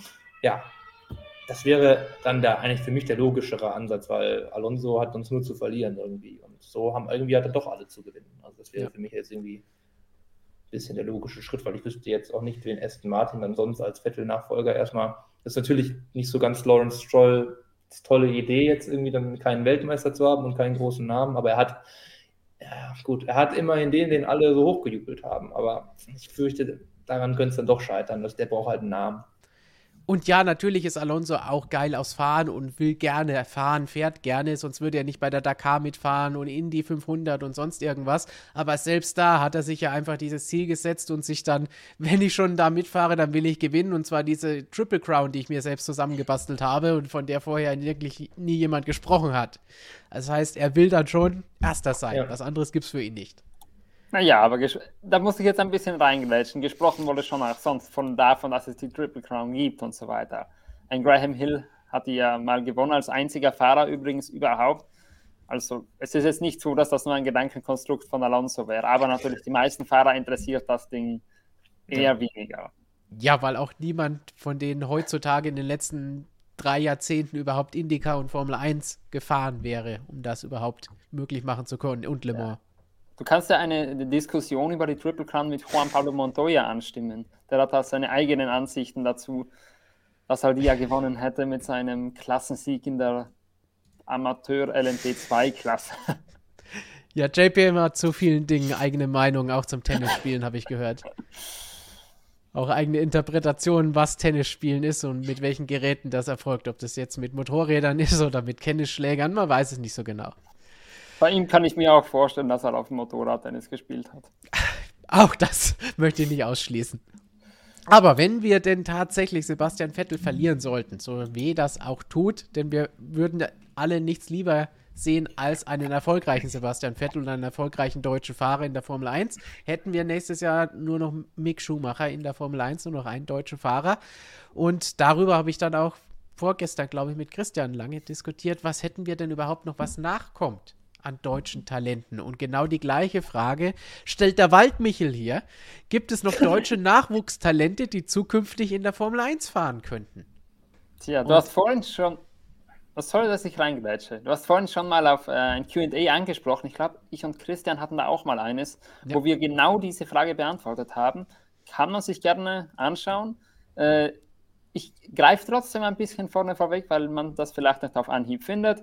Ähm, es gibt im Moment eigentlich einen einzigen deutschen Fahrer, der halbwegs was in den Nachwuchsserien reißt, aber auch noch ähm, so weit unten ist, dass es schwierig zu sagen ist, was aus ihm wird. Ein Herr Tim Tramnitz, der fährt nächstes Jahr in der Formula Regional. Der hat in der deutschen Formel 4-Serie, ich glaube, und in der italienischen den zweiten Platz gemacht, 2021. Also war er gut dabei, aber wie hoch hinaus es mit dem geht, ist schwierig zu sagen. Und abgesehen davon ist im Moment wirklich keiner, dem da irgendwie in die Nähe kommen könnte. Ja. Auf, auf das gleiche Ergebnis sind wir vorgestern auch gekommen, leider. Tja. Ich werfe noch Hülkenberg und Wehrlein rein, aber so. da steht, ja, da Hülkenberg, Hülkenburg kommt. So, Alonso ist auch Nachwuchs. Hallo? Ja. Dann können die das erst recht sein. der ist ja eigentlich noch viel zu jung für die Formel 1 im Vergleich zu Alonso. Stimmt. Äh, hier wird Ralf ja, Boschung in den Chat geworfen, aber da sind wir nicht im deutschen Bereich. Im deutschsprachigen ja, Bereich. Wenn wir deutschsprachig Bereich. sagen, ja. Aber ja. ich glaube auch, der ist von der Formel 1 und vom Formel 1 Niveau ähm, ein paar Kilometer entfernt es ist echt schwierig und das Gespräch, dass da der nicht wirklich viel Auswahl war, hat uns das Gespräch dazu geführt, darüber zu sprechen, hey, wie ist das eigentlich mit den Nachwuchsserien? Und dann habe ich gesagt, hey, früher Formel 3 Euro-Serie im Rahmen der DTM, ganz kurzer Exkurs, da waren halt noch wahnsinnig viele Talente dabei. Internationale, ein Hamilton, ein Di Grassi, aber auch deutschsprachige, Sebastian Vettel, Christian Vittori sind der DTM gefahren, Nico Hülkenberg, Pascal Wehrland in den Endzügen der Rennserie oder vorher auch Marco Wittmann. Das, es gab so viele, die da gefahren sind und hinterher was erreicht haben, aber so eine Serie fehlt uns jetzt tatsächlich und in Deutschland gibt es eigentlich gar keine Formel 3 mehr.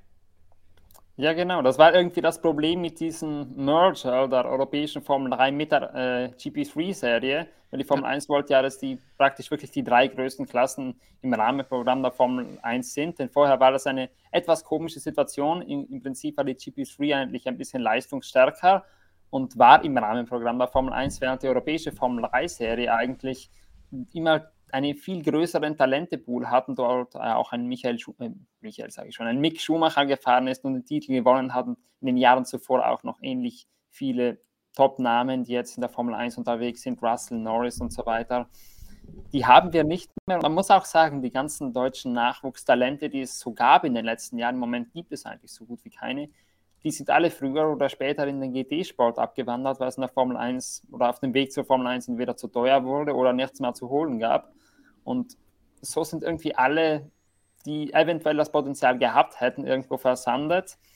Wehrlein, ja, das war eine andere komische Geschichte, dass bei dem in der Formel 1 nicht geklappt hat, aber er hat wenigstens, wenigstens die Chance bekommen, in der Formel 1 zu fahren. Die meisten haben diese eben nicht erhalten. Ja, man muss tatsächlich sagen, ähm, die Geldfrage ist da echt eine ganz große, glaube ich, weil eigentlich, wenn ich nur an die letzten paar Jahre denke, da hatten wir wirklich, also David Beckmann, Liren Zindeli, da waren ja schon welche und die waren jetzt äh, durchaus auch erfolgreich in Formel 3, Formel 2, also es war jetzt nicht so schlecht und da fehlt es dann halt einfach äh, gleicher Grund, wir haben kein Deutschland Grand Prix, auch da, also ist es egal, ob Fahrer, ob Grand Prix, da fehlt es halt auch einfach irgendwie und das ist halt woanders deutlich besser. Dann noch die angesprochene, genau, Problematik mit der Formel 3. Ja, und aktuell, ja, es, ist, es ist, hat sich jetzt irgendwie sehr, sehr schnell, haben sich, ja, es ist echt interessant tatsächlich, ja, mal so drüber nachdenken, wie sich einfach alles jetzt woanders hin verabschiedet hat. Also das ist schon, ja. schon bitter. Ja, und vor allem, wenn man mal denkt, es gibt ja eine deutsche Formel 4, aber wie viele Deutsche fahren damit? Ich glaube, das letzte Mal, als ich mal nachgeschaut habe, waren es zwei oder drei. Mehr sind es nicht. Hm.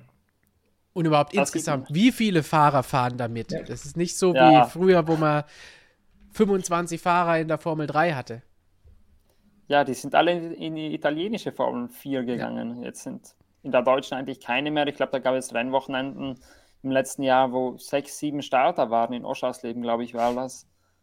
Was sollte man sich dann schon die Frage stellen, was läuft falsch, wenn auf der anderen Seite in der italienischen Formel 4 über 30 oder ja, 30, über 30 Fahrer fahren und äh, ganze Rennen nur hinter dem Safety Car bestreiten, weil von denen halt immer noch mal einer verunfallt. Und dass sie dann ja lieber fahren als irgendwo in einer deutschen Formel 4 und die absolut keine Starter zusammenkriegen, da hakt es dann doch schon irgendwo im Hintergrund. Ja. Weil wenn wir da einfach mal reinschauen in ein wahlloses erstes Training aus dem vergangenen Jahr, Ergebnisse zu allen Serien findet ihr natürlich bei uns auf der Webseite oder in unserer App, dann sehen wir 13 Fahrer waren da gerade mal dabei und wenn man sich die Namen anschaut, da sehen nicht viele so aus, als ob sie typisch deutsch wären. Tim ich glaube, das ist eh noch ein gutes Wochenende. Das ist eh ein gutes Wochenende von den Startern her. Ich glaube auch. Gutes Ding erwischt. Also da sieht es wirklich nicht so gut aus. Das mal so als kleiner Exkurs, weil wir eben über Sebastian Vettel gesprochen haben. Und Jetzt gehen wir weiter zu den weiteren Fragen, die ihr uns gesendet habt. Denn es gibt vom vergangenen Wochenende natürlich noch ein bisschen mehr als nur Aston Martin zu besprechen. Unter anderem Ferrari. Die haben wieder gewonnen. Und Magier68 hat gefragt: Denkt ihr, Ferrari hält diese starke Form bei oder holt sie gegen Mitte der Saison wieder ihre Vergangenheit ein, wo die Autos schlecht weiterentwickelt werden und sie so nicht um die WM kämpfen können? Also Luca, äh, Mattia Binotto ist ja der Meinung, dass sie da schon genug Vorkehrungen getroffen haben, dass das nicht mehr passiert. Man hat einen neuen Windkanal, denn der alte soll ja nicht ganz so funktioniert haben und das oft auch die Entwicklung behindert haben. Man hat auch viele andere Tools weiterentwickelt und viele andere Möglichkeiten geschaffen, um das irgendwie besser vollbringen zu können. Man hat das alles ein bisschen modernisiert in den letzten Jahren. Und man hat das ja auch als Grund ausgemacht, warum Ferrari 2017 und 2018 zum Beispiel nicht mal so entwickeln konnte, weil sie während der Saison einfach nicht so agil waren wie die Konkurrenz und nicht diese, auf diese ganzen Werkzeuge und Möglichkeiten zurückgreifen konnten. Jetzt soll das besser sein, zumindest laut Binotto.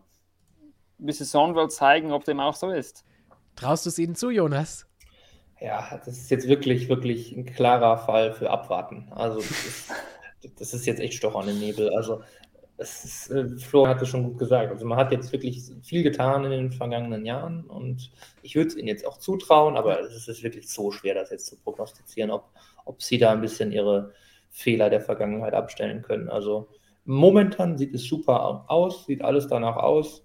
Selbst, dass es jetzt noch keine Upgrades gab, spricht für mich dafür, dass man da einen sehr, sehr, sehr besonderen Weg gerade eingeschlagen hat und da sich erstmal wirklich was Kluges überlegt. Und Fahrermäßig ist natürlich überragend, was sie da haben. Äh, Charles Leclerc war bombastisch jetzt in Australien. Also das war ja wirklich, also, also nicht nur in Australien, eigentlich. der hat dieses ganze Jahr bis jetzt, das war perfekt. Also ja. guck bei uns ins Fahrerranking, also dreimal gewonnen in Folge gleich. Also das war, ähm, das war schon allererster Klasse. Also da wird es auf jeden Fall nicht fehlen. Und ja, dann, also ich habe so ein bisschen das Gefühl, dass es endlich mal das Jahr werden könnte, aber man wartet ja nach wie vor darauf, wo kommt jetzt der Fehler, wo kommt das Problem, aber ja, weil es halt Ferrari. Aber an für sich muss man sagen, eigentlich, die bauen so geile Sportwagen und alles. Also eigentlich, die haben ja, und das ist ja jetzt gar nicht mal so weit weg, also die haben ja Ahnung. Also das ist absolut überragend, dass die nicht umsonst werden, die von allen, allen Konkurrenten immer hochgejubelt und es wird immer vor Ferrari auch gewarnt. Ähm, und man muss sagen, selbst weiß ich nicht, selbst zu Schumacher-Zeiten war es ja eigentlich oft so. Die, die erste Jahreshälfte hat, wurde wirklich alles gewonnen, teilweise, alles. Und dann ging es auch nach hinten. Da musste man natürlich auch einfach nicht mehr. Da kann man sich aber auch mal fragen, ja, konnten sie denn vielleicht auch nicht mehr, weil gerne weiter gewonnen hätte man vielleicht sicherlich auch. Aber irgendwie so in der zweiten, selbst in diesen ganz großen Jahren, kam dann hinten raus dann doch mal ein bisschen weniger. Aber gut.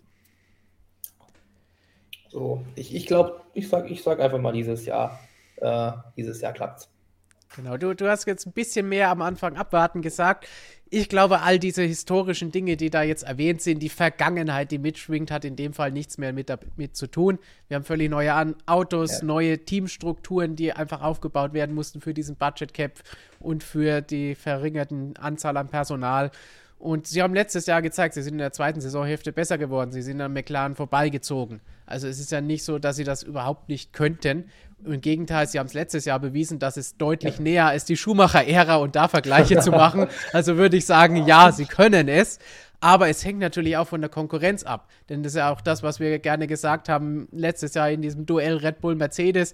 Oh, die anderen sind schneller geworden, also müssen die irgendwas Illegales machen. Nein, die anderen können auch gute und bessere Arbeit leisten. Und in dem Fall kann Ferrari trotzdem richtig weiterentwickeln. Aber die anderen sind vielleicht einfach besser und finden einfach etwas, das mehr bringt. Und Wirklich? für uns wäre das gut, weil dann hätten wir einen engeren Kampf um die WM und um die Spitze und um Siege. Aber ich glaube nicht, dass Ferrari aus irgendeinem Grund jetzt nur, weil es in der Vergangenheit so war, zurückfallen wird. Das, ja, das ist für mich nicht stichhaftiges Argument. in jedem Sport eigentlich gleich, dass man, klar, wenn irgendwelche Strukturen nicht stimmen, dann, ja. dann ist es klar. Dann, dann, dann hat das irgendwie, dann setzt sich das auch fort, logisch. Ne? Aber du hast gesagt, es, es gibt so einen großen Umbruch, neue Autos, ja. Äh, da besteht auf jeden Fall jetzt die Chance, dass man wieder alles im Griff hat. Genau, Sie, siehe Aston Martin, da sind die Strukturen meiner Meinung nach aktuell nicht so, dass man davon ausgehen kann, dass sie diese Wunderheilung hinlegen und noch unter die Top 3 fahren in der WM. Gut, dann kommen wir zu einem anderen Team, das fast so was ähnliches wie eine Wunderheilung im Mini-Stil hingelegt hat am vergangenen Wochenende. Und HR21 fragt, warum ist McLaren auf einmal so schnell? Sie hatten ja nicht wirklich Updates. Und ja, ich weiß, die Strecke passt gut zum Auto, aber deswegen macht man doch nicht so einen Riesensprung, oder?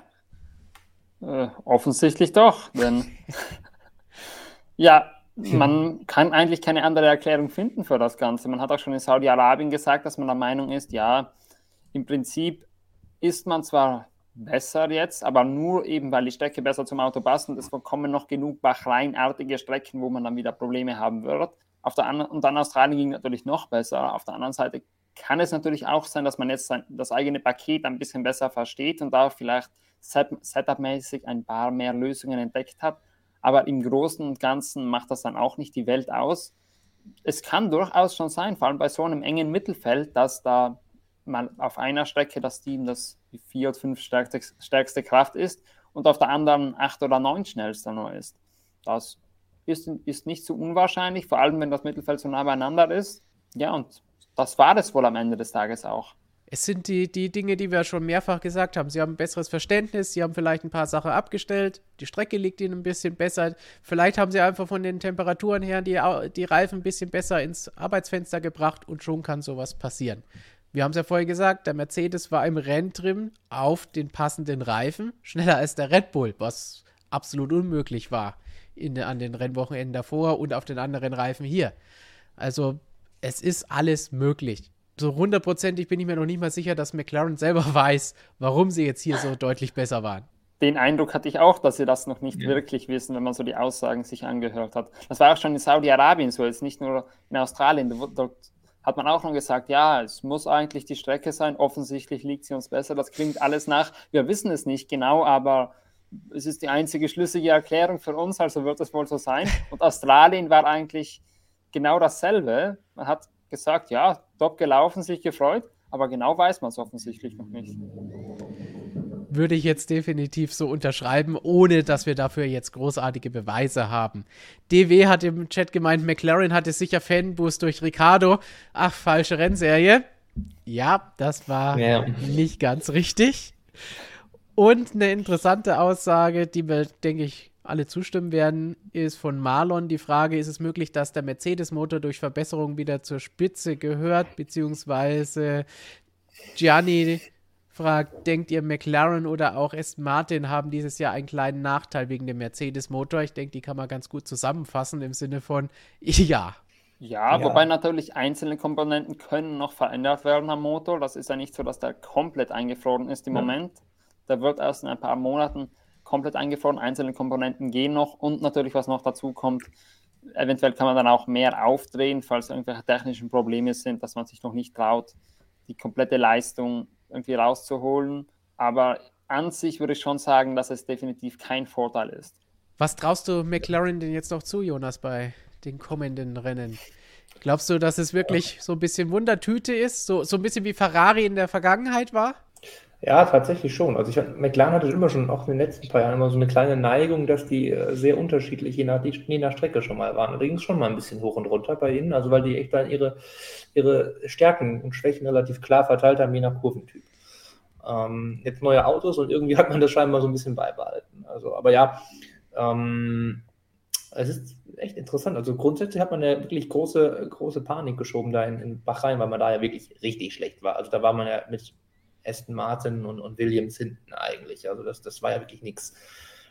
Ja, wo liegt jetzt die Wahrheit? Also ich, solange die selbst nicht verstehen, warum sie gut und warum sie schlecht sind, ist es auch für uns nur noch schwieriger, da jetzt irgendwas einzuschätzen. Also es ist, wenn die es schon nicht wissen, ne? Ähm, dem Team, also es ist unvorstellbar eigentlich. Klar, man kann mal daneben liegen, aber als Team, da sind wir wieder bei den Strukturen, die wir jetzt gerade hatten da ist da, stimmt da mittlerweile auf jeden Fall alles oder so gut wie alles. Deshalb ist denen auf jeden Fall jetzt zuzutrauen, dass sie da ruhig und besonnen und mit Verstand ähm, sich da rausmanövrieren, das verstehen und das dann, naja, möglichst auf allen Strecken dann bald umsetzen können und dann wieder, ähm, ja, einfach mit Wissen auch ihre Performance bringen. Ja? Also da traue ich denen das auf jeden Fall zu, dass die das schaffen können. Also es ist halt alles sehr eng, das ist auch wirklich ein guter Punkt. Also klar, wenn dann mal irgendwo die Strecke ein bisschen schlechter passt, ein bisschen, bisschen besser die Reifen, habt ihr das auch schon angesprochen. Also da gibt es auch nicht mehr so, so viel mehr noch zu sagen. Ähm, das macht halt einen großen Unterschied, wenn diese Abstände so klein sind, dann sind halt auch die, die kleinen Nuancen schon ausreichend, um einige Plätze Unterschied zu machen. Also abwarten, wie es beim nächsten Rennen aussieht. Vielleicht setzt sich der Aufwärtstrend fort, vielleicht geht es aber auch wieder ein bisschen zurück, weil es bei anderen wieder nach vorne geht auf einer anderen Strecke. Das ist momentan vielleicht auch das Schöne, dass es da so ein bisschen hin und her geht und wir nicht vor dem Rennwochenende eigentlich schon wissen, wie die Rangfolge aussehen wird an diesem Wochenende. So ein bisschen trifft das auch auf das Team für die nächste Frage zu. Denn Luca Scarpelli fragt, ist die Zeit von Haas schon wieder vorbei? Nachdem großer Jubel, große Aufbruchsstimmung beim ersten Rennen, beim zweiten auch noch so ein bisschen, bisschen gedämpft durch den Unfall von Mick. Ja. Und jetzt dieses Wochenende, ja, so immer noch verbessert und um Punkte gekämpft, aber nicht so überlegen, überlegen im Vergleich zum anderen Mittelfeld wie beim Auftakt. Ja, im Gegenteil, ne? Also, aber ich finde es ganz lustig eigentlich, weil man hat ja Haas schon wieder vorgeworfen, dass sie der halbe Ferrari sind. Und jetzt läuft es für Ferrari in Australien top und für Haas überhaupt nicht mehr. Also das spricht ja irgendwie so ein bisschen dagegen, dass man da die Philosophie irgendwie komplett übernommen hat und dann hätte es ja auch laufen müssen. Nee, aber das ist, hat man, glaube ich, bei Haas auch wieder nicht so richtig verstanden, warum es da nicht lief. Man hat, da war, war man eigentlich das ganze Wochenende optimistisch, dass man die Lösung noch findet, aber irgendwie kam nie viel bei rum. Also das, das war wirklich enttäuschend, aber ich glaube jetzt nicht, dass es bei Haas jetzt vorbei ist. Also ich würde jetzt auch sagen, das war mal irgendwas, hat da nicht gepasst wahrscheinlich, meistens sind es die Reifen, die nicht im, im, im, Fenster waren, im berühmten. Also das, äh, den traue ich jetzt schon zu, dass die, also das war ja jetzt kein Zufall, dass die jetzt die ersten beiden Rennen so, so gut waren in Sachen Performance. Also da werden sie jetzt auch dann wieder hinfinden. Also ich, für mich war das jetzt mal ein klarer Fall von Ausreißer, weil irgendwo irgendwas ganz Grobes nicht gestimmt hat. Dem stimme ich zu. Ich denke auch, dass da was setupmäßig nicht in Ordnung war. Und Haas ging es vermutlich gleich in meiner hübschen Beleuchtung hier. Vielleicht merkt es der eine oder andere, dass ich plötzlich nicht mehr so hell bin. Der hat sich auch gerade vor einer Minute entschlossen, dass sie nicht mehr funktionieren will. Und dann müssen wir auch jetzt zwischen den Streams, wie die Dienst zwischen den Grand Prix analysieren, was mit dem Teil los ist. Aber Hatten wir hoffentlich Haas genügend Sensoren dran? ja, muss ich schauen. Ich glaube, wir hatten da keinen Sensor dran. Aber ja, um zurück zu Haas zu kommen, ja, ich meine, es gehört auch ein bisschen zum Sport dazu, dass es ist halt genau das Gegenstück von McLaren. Man hat nichts geändert am Auto, also daran kann es mal nicht liegen. Vielleicht lag ihnen die Strecke nicht so sehr, vielleicht haben sie auch einfach die Reifen nicht getroffen oder halt das Reifenfenster nicht getroffen, wie du schon angesprochen hast, ist da nicht so unwahrscheinlich, denn die Reifen sind ja sehr sensibel in diesem Jahr, wie wir schon mehrfach gesehen haben und haben sehr viele auch komische Effektdetails, die noch nicht ganz erkundet sind sie sind ein bisschen dieser große Fragezeichenfaktor, kommt mir vor, denn mhm. einerseits hatten wir jetzt in Australien diesen Softreifen, der plötzlich im Qualifying über mehrere Runden funktioniert hat, wo keiner vorher davon ausging, dass das mhm. möglich wäre. Und dann im Rennen selbst dieses extreme Graining mit den Mediums, das war noch so ein anderer Effekt, der eigentlich viele überrascht hat, während die hart plötzlich das ganze Rennen funktioniert haben bei gewissen Autos. Also ich denke, vielfach darf man da jetzt nicht zu sehr schauen, wenn ein Team mal richtig schlecht performt, darauf, dass es nur an, an, dem Auto liegt, sondern da kann, kann, schon oft einfach nur der Reifen und der Umgang mit dem Reifen nicht gepasst haben. Von Haas vielleicht nochmal zurück zu McLaren, denn da hat Scuferia noch interessant mhm. gesagt, interessanterweise macht McLaren seit dem Antriebswechsel zu Mercedes eher Rück als Fortschritte. 2021 nur P4, jetzt noch weiter weg. Da hatte man sich sicher mehr versprochen. Würdet ihr dem zustimmen? Nein, würde ich nicht. Also das war im letzten Jahr dem Aufschwung Ferraris geschuldet zuallererst einmal. Äh, punktemäßig, man glaube ich ja sogar, hat man sich glaube ich sogar gesteigert auch bei McLaren, wenn ich mich jetzt nicht täusche, gegenüber 2020 korrigiert mich, wenn ich falsch liege. Ähm, also das ist jetzt, glaube ich, das Mercedes-Problem definitiv nicht. Also der Mercedes wird da schon jetzt dem, dem Renault, der ja die Alternative dann noch wäre, jetzt nicht unterlegen sein. Also der Ferrari ist jetzt vielleicht vorne dieses Jahr, aber ich glaube jetzt nicht, dass der Mercedes auf einmal der schlechteste Motor ist, um Gottes Willen. Also ähm, ja, also fertig. Also sie haben definitiv mehr Punkte geholt. Letztes Jahr 275 zu 200, Gut. irgendwas, niedrige 200 im Jahr davor. 202 oder irgendwie sowas in, um die Richtung. Aber wenn du sagst, äh, Ferrari hat sich gesteigert, wenn man böse ist, kann man auch sagen, McLaren hat halt Sainz verloren und dafür einen Danny Rick gehabt, der halt nicht wirklich so viele Punkte ja. geholt hat. Richtig, auf jeden Fall. Das muss man auch sagen, ja. Also wenn es andersrum gewesen wäre, klar, das hätte vielleicht auch schon wieder ausgereicht dann mit Sainz. Richtig. Ja. ja, also, aber der Sainz, der, weiß ich nicht, der kommt ja auch nicht aus Stuttgart. Oder Brixworth. Gut, und dann haben wir noch eine spannende Frage von euch bekommen. Und zwar ist die zum Thema Nicolas Latifi. Das war was ganz anderes. Gehen wir zu Williams über. Und ja, da kommt von Timmy die Frage: Würdet ihr, wenn ihr Just Capito wärt, Latifi aussortieren? Mittlerweile macht er ja mehr Geld kaputt als das, was er ins Team bringt. Mit ihm kann man sich auch kaum weiterentwickeln, meiner Meinung nach. Also ich glaube, so oft kann er gar nicht crashen, dass er mehr Geld kaputt macht, als er ins Team bringt, denn da ist schon, werden schon sehr viele kanadische Dollar auf das Konto von Williams verschoben, was das angeht. Aber natürlich, es ist natürlich ein anderer Faktor. Wenn man mal bedenkt, der Budget Cap, dann ist Williams, wenn sie eventuell einen anderen guten Geldgeber finden, dann nicht mal so abhängig jetzt davon, von diesen einzelnen Pay-Drivern. Da könnte sich möglicherweise schon die Alternative ergeben, dass man mal einen Latifi vor die Tür setzen, dafür einen fähigeren Fahrer ins Cockpit befördert. Und ich glaube, wir sind uns alle einig, dass ein Latifi nicht ganz auf Formel 1 Niveau ist. Also er ist definitiv ein solider Fahrer, hätte in anderen Rennserien wahrscheinlich gute Argumente auf seiner Seite, aber die Formel 1 ist einfach zu hoch und über den Kopf gewachsen. Man sieht es halt in diesem Jahr noch so extrem, dadurch, dass der Williams ein sehr schwer zu fahrendes Auto ist und vor allem auch dadurch, dass Williams so weit hinten ist. Das hat er letztes Jahr nicht ganz so extrem. Also Williams war ja doch ein bisschen besser und war vor allem auch im Laufe der Saison galt es nicht so als nicht so als Diva, wenn man so will. Also das Auto war einfacher zu fahren und dieses Jahr bislang also ist er eigentlich, ich würde sagen, seine definitiv seine schlechteste Saison in der Formel 1 bisher und das, obwohl es seine dritte ist, das sagt viel über das Talent eines Latifis aus. Ich bin jetzt leider nicht Capito. Ich weiß nicht, wie viele von diesen kanadischen Dollar dann in meiner Tasche landen würden, wenn ich diesen, oder nicht in meiner Tasche landen würden, wenn ich Latifi entlassen würde. Aber fahrradtechnisch wäre es definitiv ein Upgrade, wenn man sich da anderwertig umschauen würde. Spannend ist ein bisschen eine ähnliche Frage beantworten Christian und du ja auch in unserem QA am Wochenende. Da geht es dann auch um Lance Stroll und Nicolas Latifi, die sich ja auch äh, begegnet sind, sagen wir es mal so, am vergangenen Wochenende bei einer sehr, sehr abstrusen Situation im Qualifying. Deswegen für dich nicht die gleiche Nachfrage, sondern für Jonas mhm. von Gabis Gabelstapler. Viele sagen, Latifi sei der schlechteste Fahrer im Grid. Was denkt ihr? Oder in dem Fall du. Also in anderen Worten, wer ist schlechter? Stroll oder Latifi? Super. Toll, Dankeschön. Uh, ja, das würde ich auch gerne sehen, die beiden Kanadier mal. Ich bin mir da echt nicht sicher, wer da schlechter ist oder besser ist, wenn man es freundlich formulieren möchte. Also ja. Stroll hat zumindest mal äh, ja, was gewonnen. Äh, Formel 3 EM war es, glaube ich, damals noch.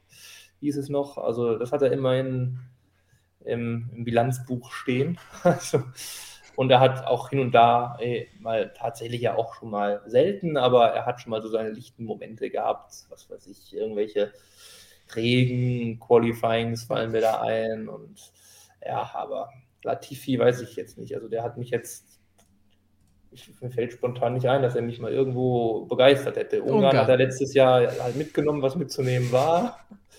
Aber da konnte man da wirklich äh, gar nicht überholen eigentlich. Also das war ja Chaos pur. Und dann hat er irgendwann letztes Jahr am Ende mal den Russell besiegt nach 40 Versuchen einmal im Qualifying. Weil Russell halt im Kopf bei Mercedes war, haben wir auch schon mal drüber gesprochen, wahrscheinlich irgendwie, dass es da mehr an Russell lag als an Latifi. Ja, also das ist ja, es ist halt einfach eindeutig, also das wäre der schlechteste Fahrer, Latifi, Puh, Stroll, oh Gott, ja. Das, das, das, das, ist eine härtere Entscheidung, als vorhin zu sagen, lieber ein schnelles Auto oder ein zuverlässiges Auto. Die, die Frage ist mir eigentlich leichter gefallen, echt. Ja.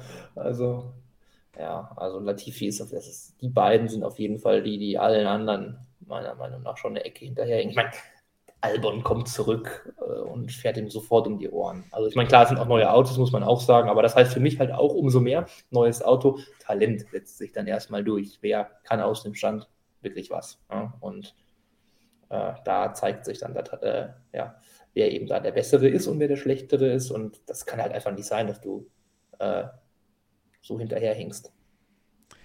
Also ich muss zugeben, mir fällt da die Entscheidung relativ einfach. Ich würde schon sagen, dass Stroll um oh. einige Ecken schneller ist als Latifi. Mehr dazu ausführlich im Gespräch mit Christian am Wochenende. Und wir müssen auch sagen, wir haben in der Vergangenheit, gerade wenn es um Stroll ging, öfter ja auch gesagt und schützende Hand drüber gelegt und gesagt, hey, alle, die da fahren, und das ist immer noch so, alle 20 Fahrer, die da gerade in der Formel 1 fahren, sind immer noch teilweise um Welten besser als das, was wir vielleicht vor 15, 20 Jahren in der Formel 1 hatten, was da an Paydrivern herumgefahren ist. Aber das okay. heißt ja nicht, dass es jetzt nicht aktuell doch noch den ein oder anderen gibt, der in so einem Auto besser wäre. Einen Namen haben wir heute schon ein paar Mal genannt, der sitzt nämlich bei Alpine gerade auf der Ersatzbank. Und ja. ich denke, der wäre deutlich besser als die beiden, die da aktuell ein Cockpit haben. Aber er ist halt nicht Sohn von einem der beiden Väter, die da die Cockpits gekauft haben. So böse wie das ist, muss man es, glaube ich, so sagen. Und eine Aussage zu, zu Latifi gab es hier von Kai Grant. Latifi ist nicht schlecht, nur relativ unter dem Radar und unauffällig. In der Vergangenheit hat er gezeigt, dass er im Rennen teils stärker war als Russell. Sind aber seltene Rennen gewesen. oh. Ja, also, also. Das, ja, das ist, er ist vielleicht relativ äh, zum Qualifying im Rennen stärker gewesen, aber das war es dann auch. Ähm, ja, und unauffällig, ja, aber ich finde, für mich ist es auffällig, wenn man so langsam ist. Also, fällt schon äh, negativ auf dann, ja. Aber ja, es ist halt, klar, ist er relativ unter dem Radar, das stimmt schon, aber Warum ist man deshalb nicht schlecht? Man aber das hat einen Grund. Ist, also, das macht mich verrückt hier gerade, die Argumentation. Entschuldigung. Wie, also, wie, gesagt, wir sagen ja nicht, dass er der super schlechteste Fahrer ist, der jemals in dem Rennauto gesessen hat. Willen. Nein, nein, nein. Es ist, es ist absolut äh, ver verhältnismäßig in Ordnung. Hast du es ja gerade schon wunderbar ausgeführt. Also, aber das ist halt, also ein Latifi wäre auch in einer anderen Rennserie jetzt, in einer anderen professionellen Serie nicht vorne dabei, sage ich jetzt einfach mal. Also kannst du auch in die DTM stecken, fährt er auch nicht vorne mit. Also das ist. Ja, so pauschal würde ich das gar nicht sagen. Ich glaube, es, ja. gäbe schon die eine oder andere Serie, wo mit Erfahrung dann halbwegs dabei wäre. Denn man muss sagen, das Leistungsgefälle zwischen Formel 1 und anderen Serien ist dann doch relativ hoch. Und wenn ich jetzt vergleiche zum Beispiel mit einem De Vries, der ja auch in der Formel 2 keine Bäume ausgerissen hat, okay, in der dritten Saison den Titel gewonnen, Latifi war in der vierten Saison Zweiter, so, ein Riesen, so eine Riesendifferenz sehe ich da jetzt nicht. Und die Fries wird auch in der Formel E top mit, ist auch Weltmeister geworden dort. Also, ich wollte gerade sagen, Meinung, willst, du, willst du sagen, Formel E Weltmeister ist nicht gut? Nein, aber es gibt schon ein klares Gefälle zwischen Formel 1 und anderen Serien. Ich meine, man könnte als Beispiel mal hernehmen einen Herrn Markus Eriksson. Der ist in der Formel 1, ja, unter, ich will nicht sagen unter dem Radar geblieben, denn auf dem Radar war er soll man es freundlich ausdrücken. Er wurde nicht für seine Fahrkünste bewundert. Und in der IndyCar-Serie ist er ein grundsolider Fahrer, der jetzt auch nicht um Titel kämpft, aber halt schon Rennen gewonnen hat. Also ich glaube schon, dass die Formel 1 nochmal eine ordentliche Ecke jetzt über der WEC oder Formel E oder IndyCar und so weiter steht. Und ich glaube, da gibt es auch genügend Beispiele. Zum Beispiel ein Brandon Hartley ist da das andere. In der Formel 1 katastrophal gescheitert und in der WEC hat er richtig Bäume ausgerissen ist mehrfach auch in Le Mans. Ich, ich, weiß, ich, mehrfach bin ich mir jetzt gar nicht sicher, wie oft hat er Le Mans gewonnen. Sicher, ein, ich glaube zweimal, wenn ich es richtig im Kopf habe.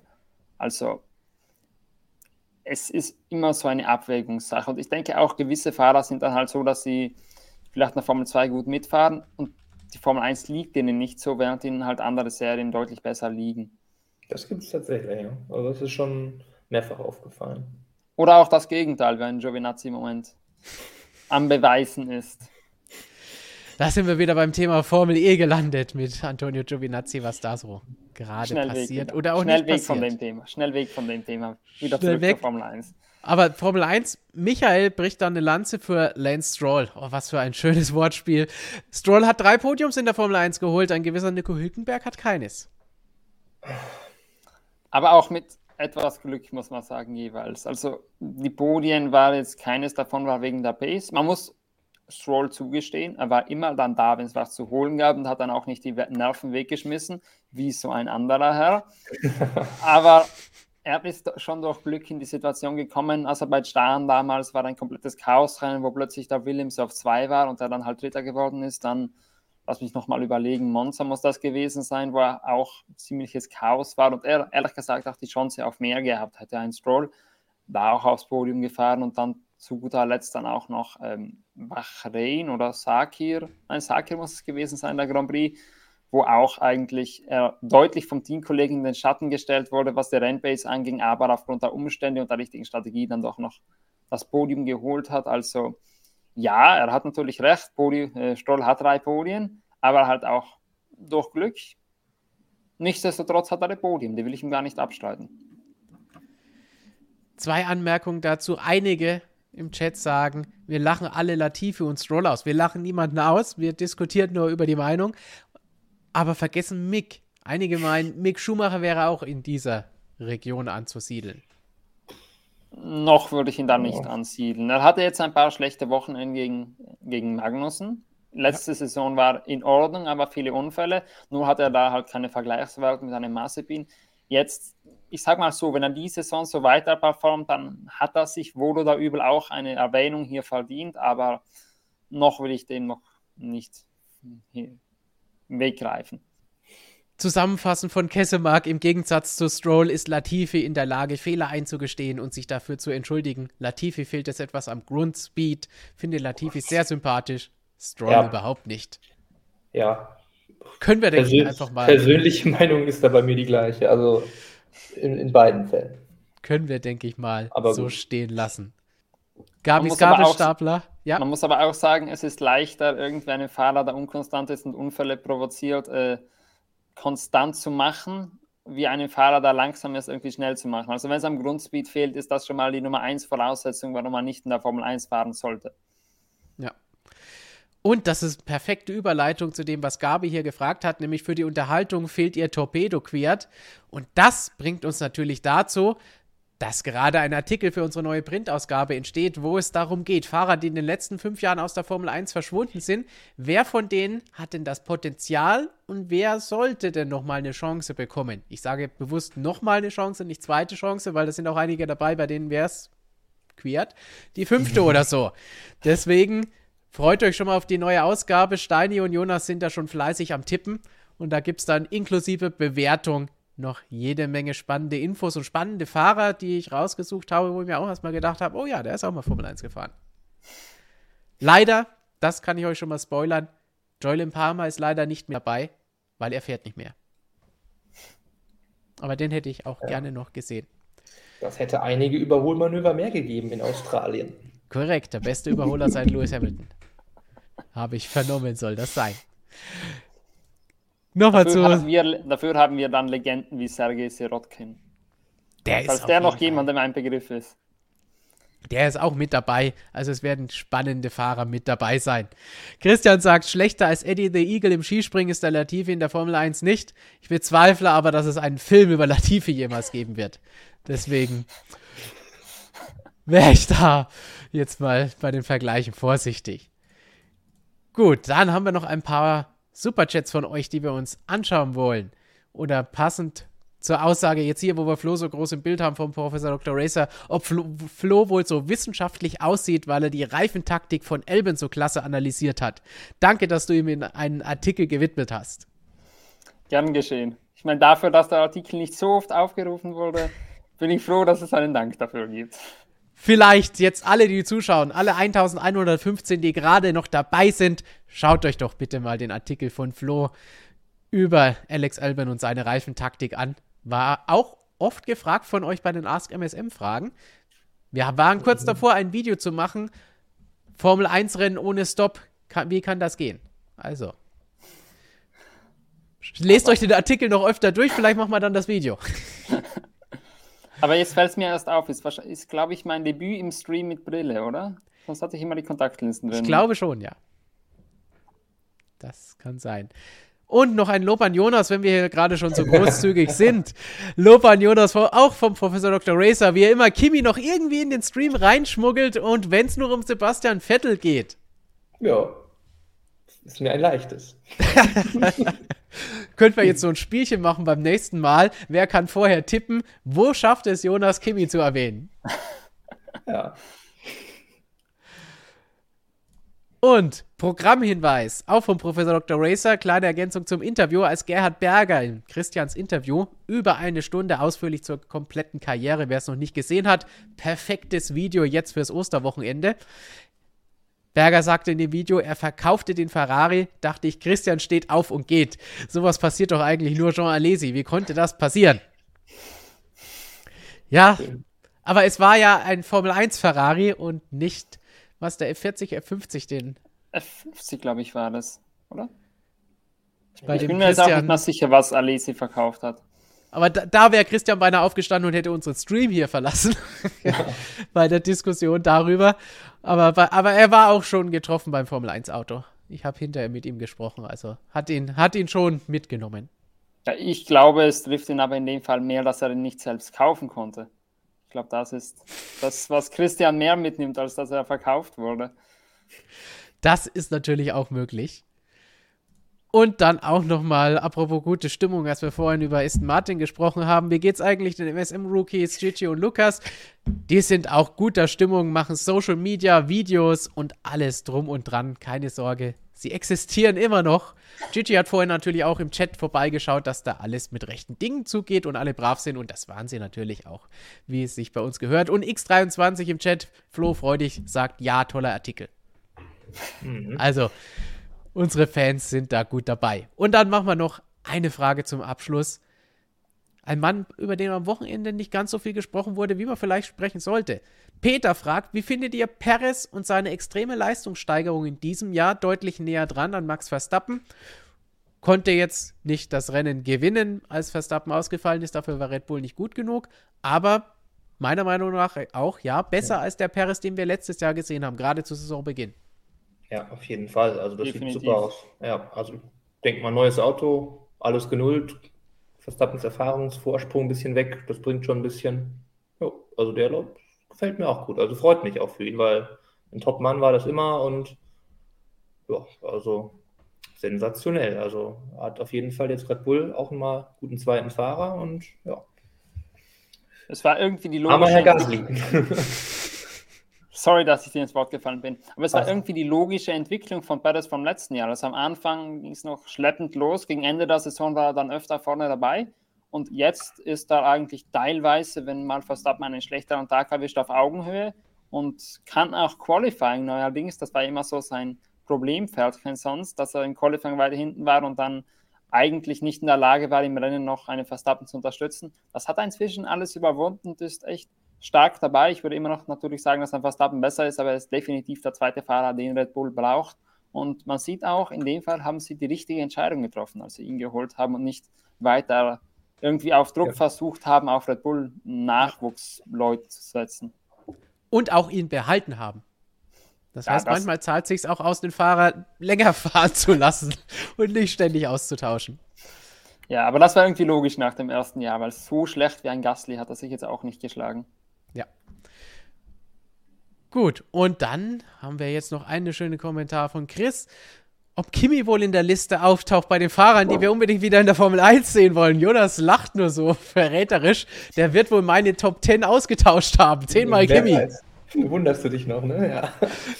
Ich bin, ich bin auch gespannt, wie du und Steini dann zu zehnmal Kimi zehn unterschiedliche Texte schreibt.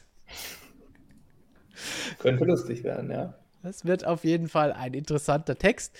Und Gerhard will wissen, wo der Flo herkommt. Er hat es doch schon selbst richtig erraten. Ja, Tatsache. Das freut mich jetzt tatsächlich, dass das mal richtig erkannt wurde, denn sehr viele haben mich ja schon in die Schweiz, in der Schweiz verortet. Richtig, du bist da nicht immer richtig einsortiert worden, aber das kriegen wir jetzt mit der Zeit auch jedes Mal besser hin. Und damit würde ich sagen, erst nochmal vielen, vielen Dank, dass ihr alle zugeschaut habt, dass ihr uns all diese schönen Fragen gestellt habt, mit denen wir diese Sendung heute füllen konnten, egal ob vorher mit dem Hashtag AskMSM oder live im Chat bei uns hier. Auch am kommenden Wochenende, obwohl Ostern ist, gibt es auch Videos und Artikel auf unserer Webseite. Wir haben jede Menge spannende Artikel und Bilderserien heute schon geplant für die nächsten Tage. Also es lohnt sich immer vorbeizuschauen in unserer App oder auf der Webseite. Und Christian und Flo haben wir eben schon gesagt, haben gestern Videos aufgenommen. Wenn alles glatt geht, am Freitag seht ihr ein Videos über neue Teams. Das interessiert euch ja ohnehin schon immer, wo dann all die Fragen kommen. Wer steigt ein? Was haltet ihr vom VW, Porsche, Audi? Was haltet ihr von Pantera Racing oder wie auch immer diese Nummer damals hieß? Die Frage kommt immer, Jonas weiß schon gar nicht mehr, was das für ein Verein sein soll. Doch, doch, doch, doch. ja, die werden mich nur, warum es wieder auftaucht. oh, die Frage kommt oft. Die kommt oft all die Antworten darauf, auf diese Fragen und allgemein, warum sind momentan so viele Hersteller und Teams daran interessiert, Andretti und Co. in die Formel 1 einzusteigen? Was ist mit diesem F1-Boom los? Das beantwortet euch Christian in einem schönen News-Video am Freitag. Und am Sonntag findet ihr dann auch das angesprochene QA mit, jo nee, mit Jonas, nein, mit Flo und mit Christian. Unter anderem mit Alonso und Aston Martin und wie sie löst Alpine sein Dilemma und noch vielen, vielen anderen spannenden Fragen. Flo, war es ein gutes Video? Das Video, ja, auf jeden Fall. Der Ton war nicht so gut im ersten Anlauf, aber ich glaube, auf das Video kann man sich freuen. Genauso wie auf das nächste Rennwochenende und genauso wie auch auf den nächsten Stream, der nächsten Mittwoch bei die Bühne geht. Definitiv. Wir sind dann natürlich auch wieder da mit einer Vorschau auf das kommende Formel 1 Wochenende. Das erste Sprint-Wochenende in dieser Saison in Imola. Und bis dahin würde ich sagen, frohe Ostern und ihr wisst das ja alle auch.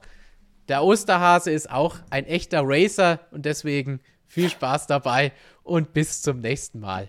Ciao. Ciao, tschüss. Ciao, frohe Ostern.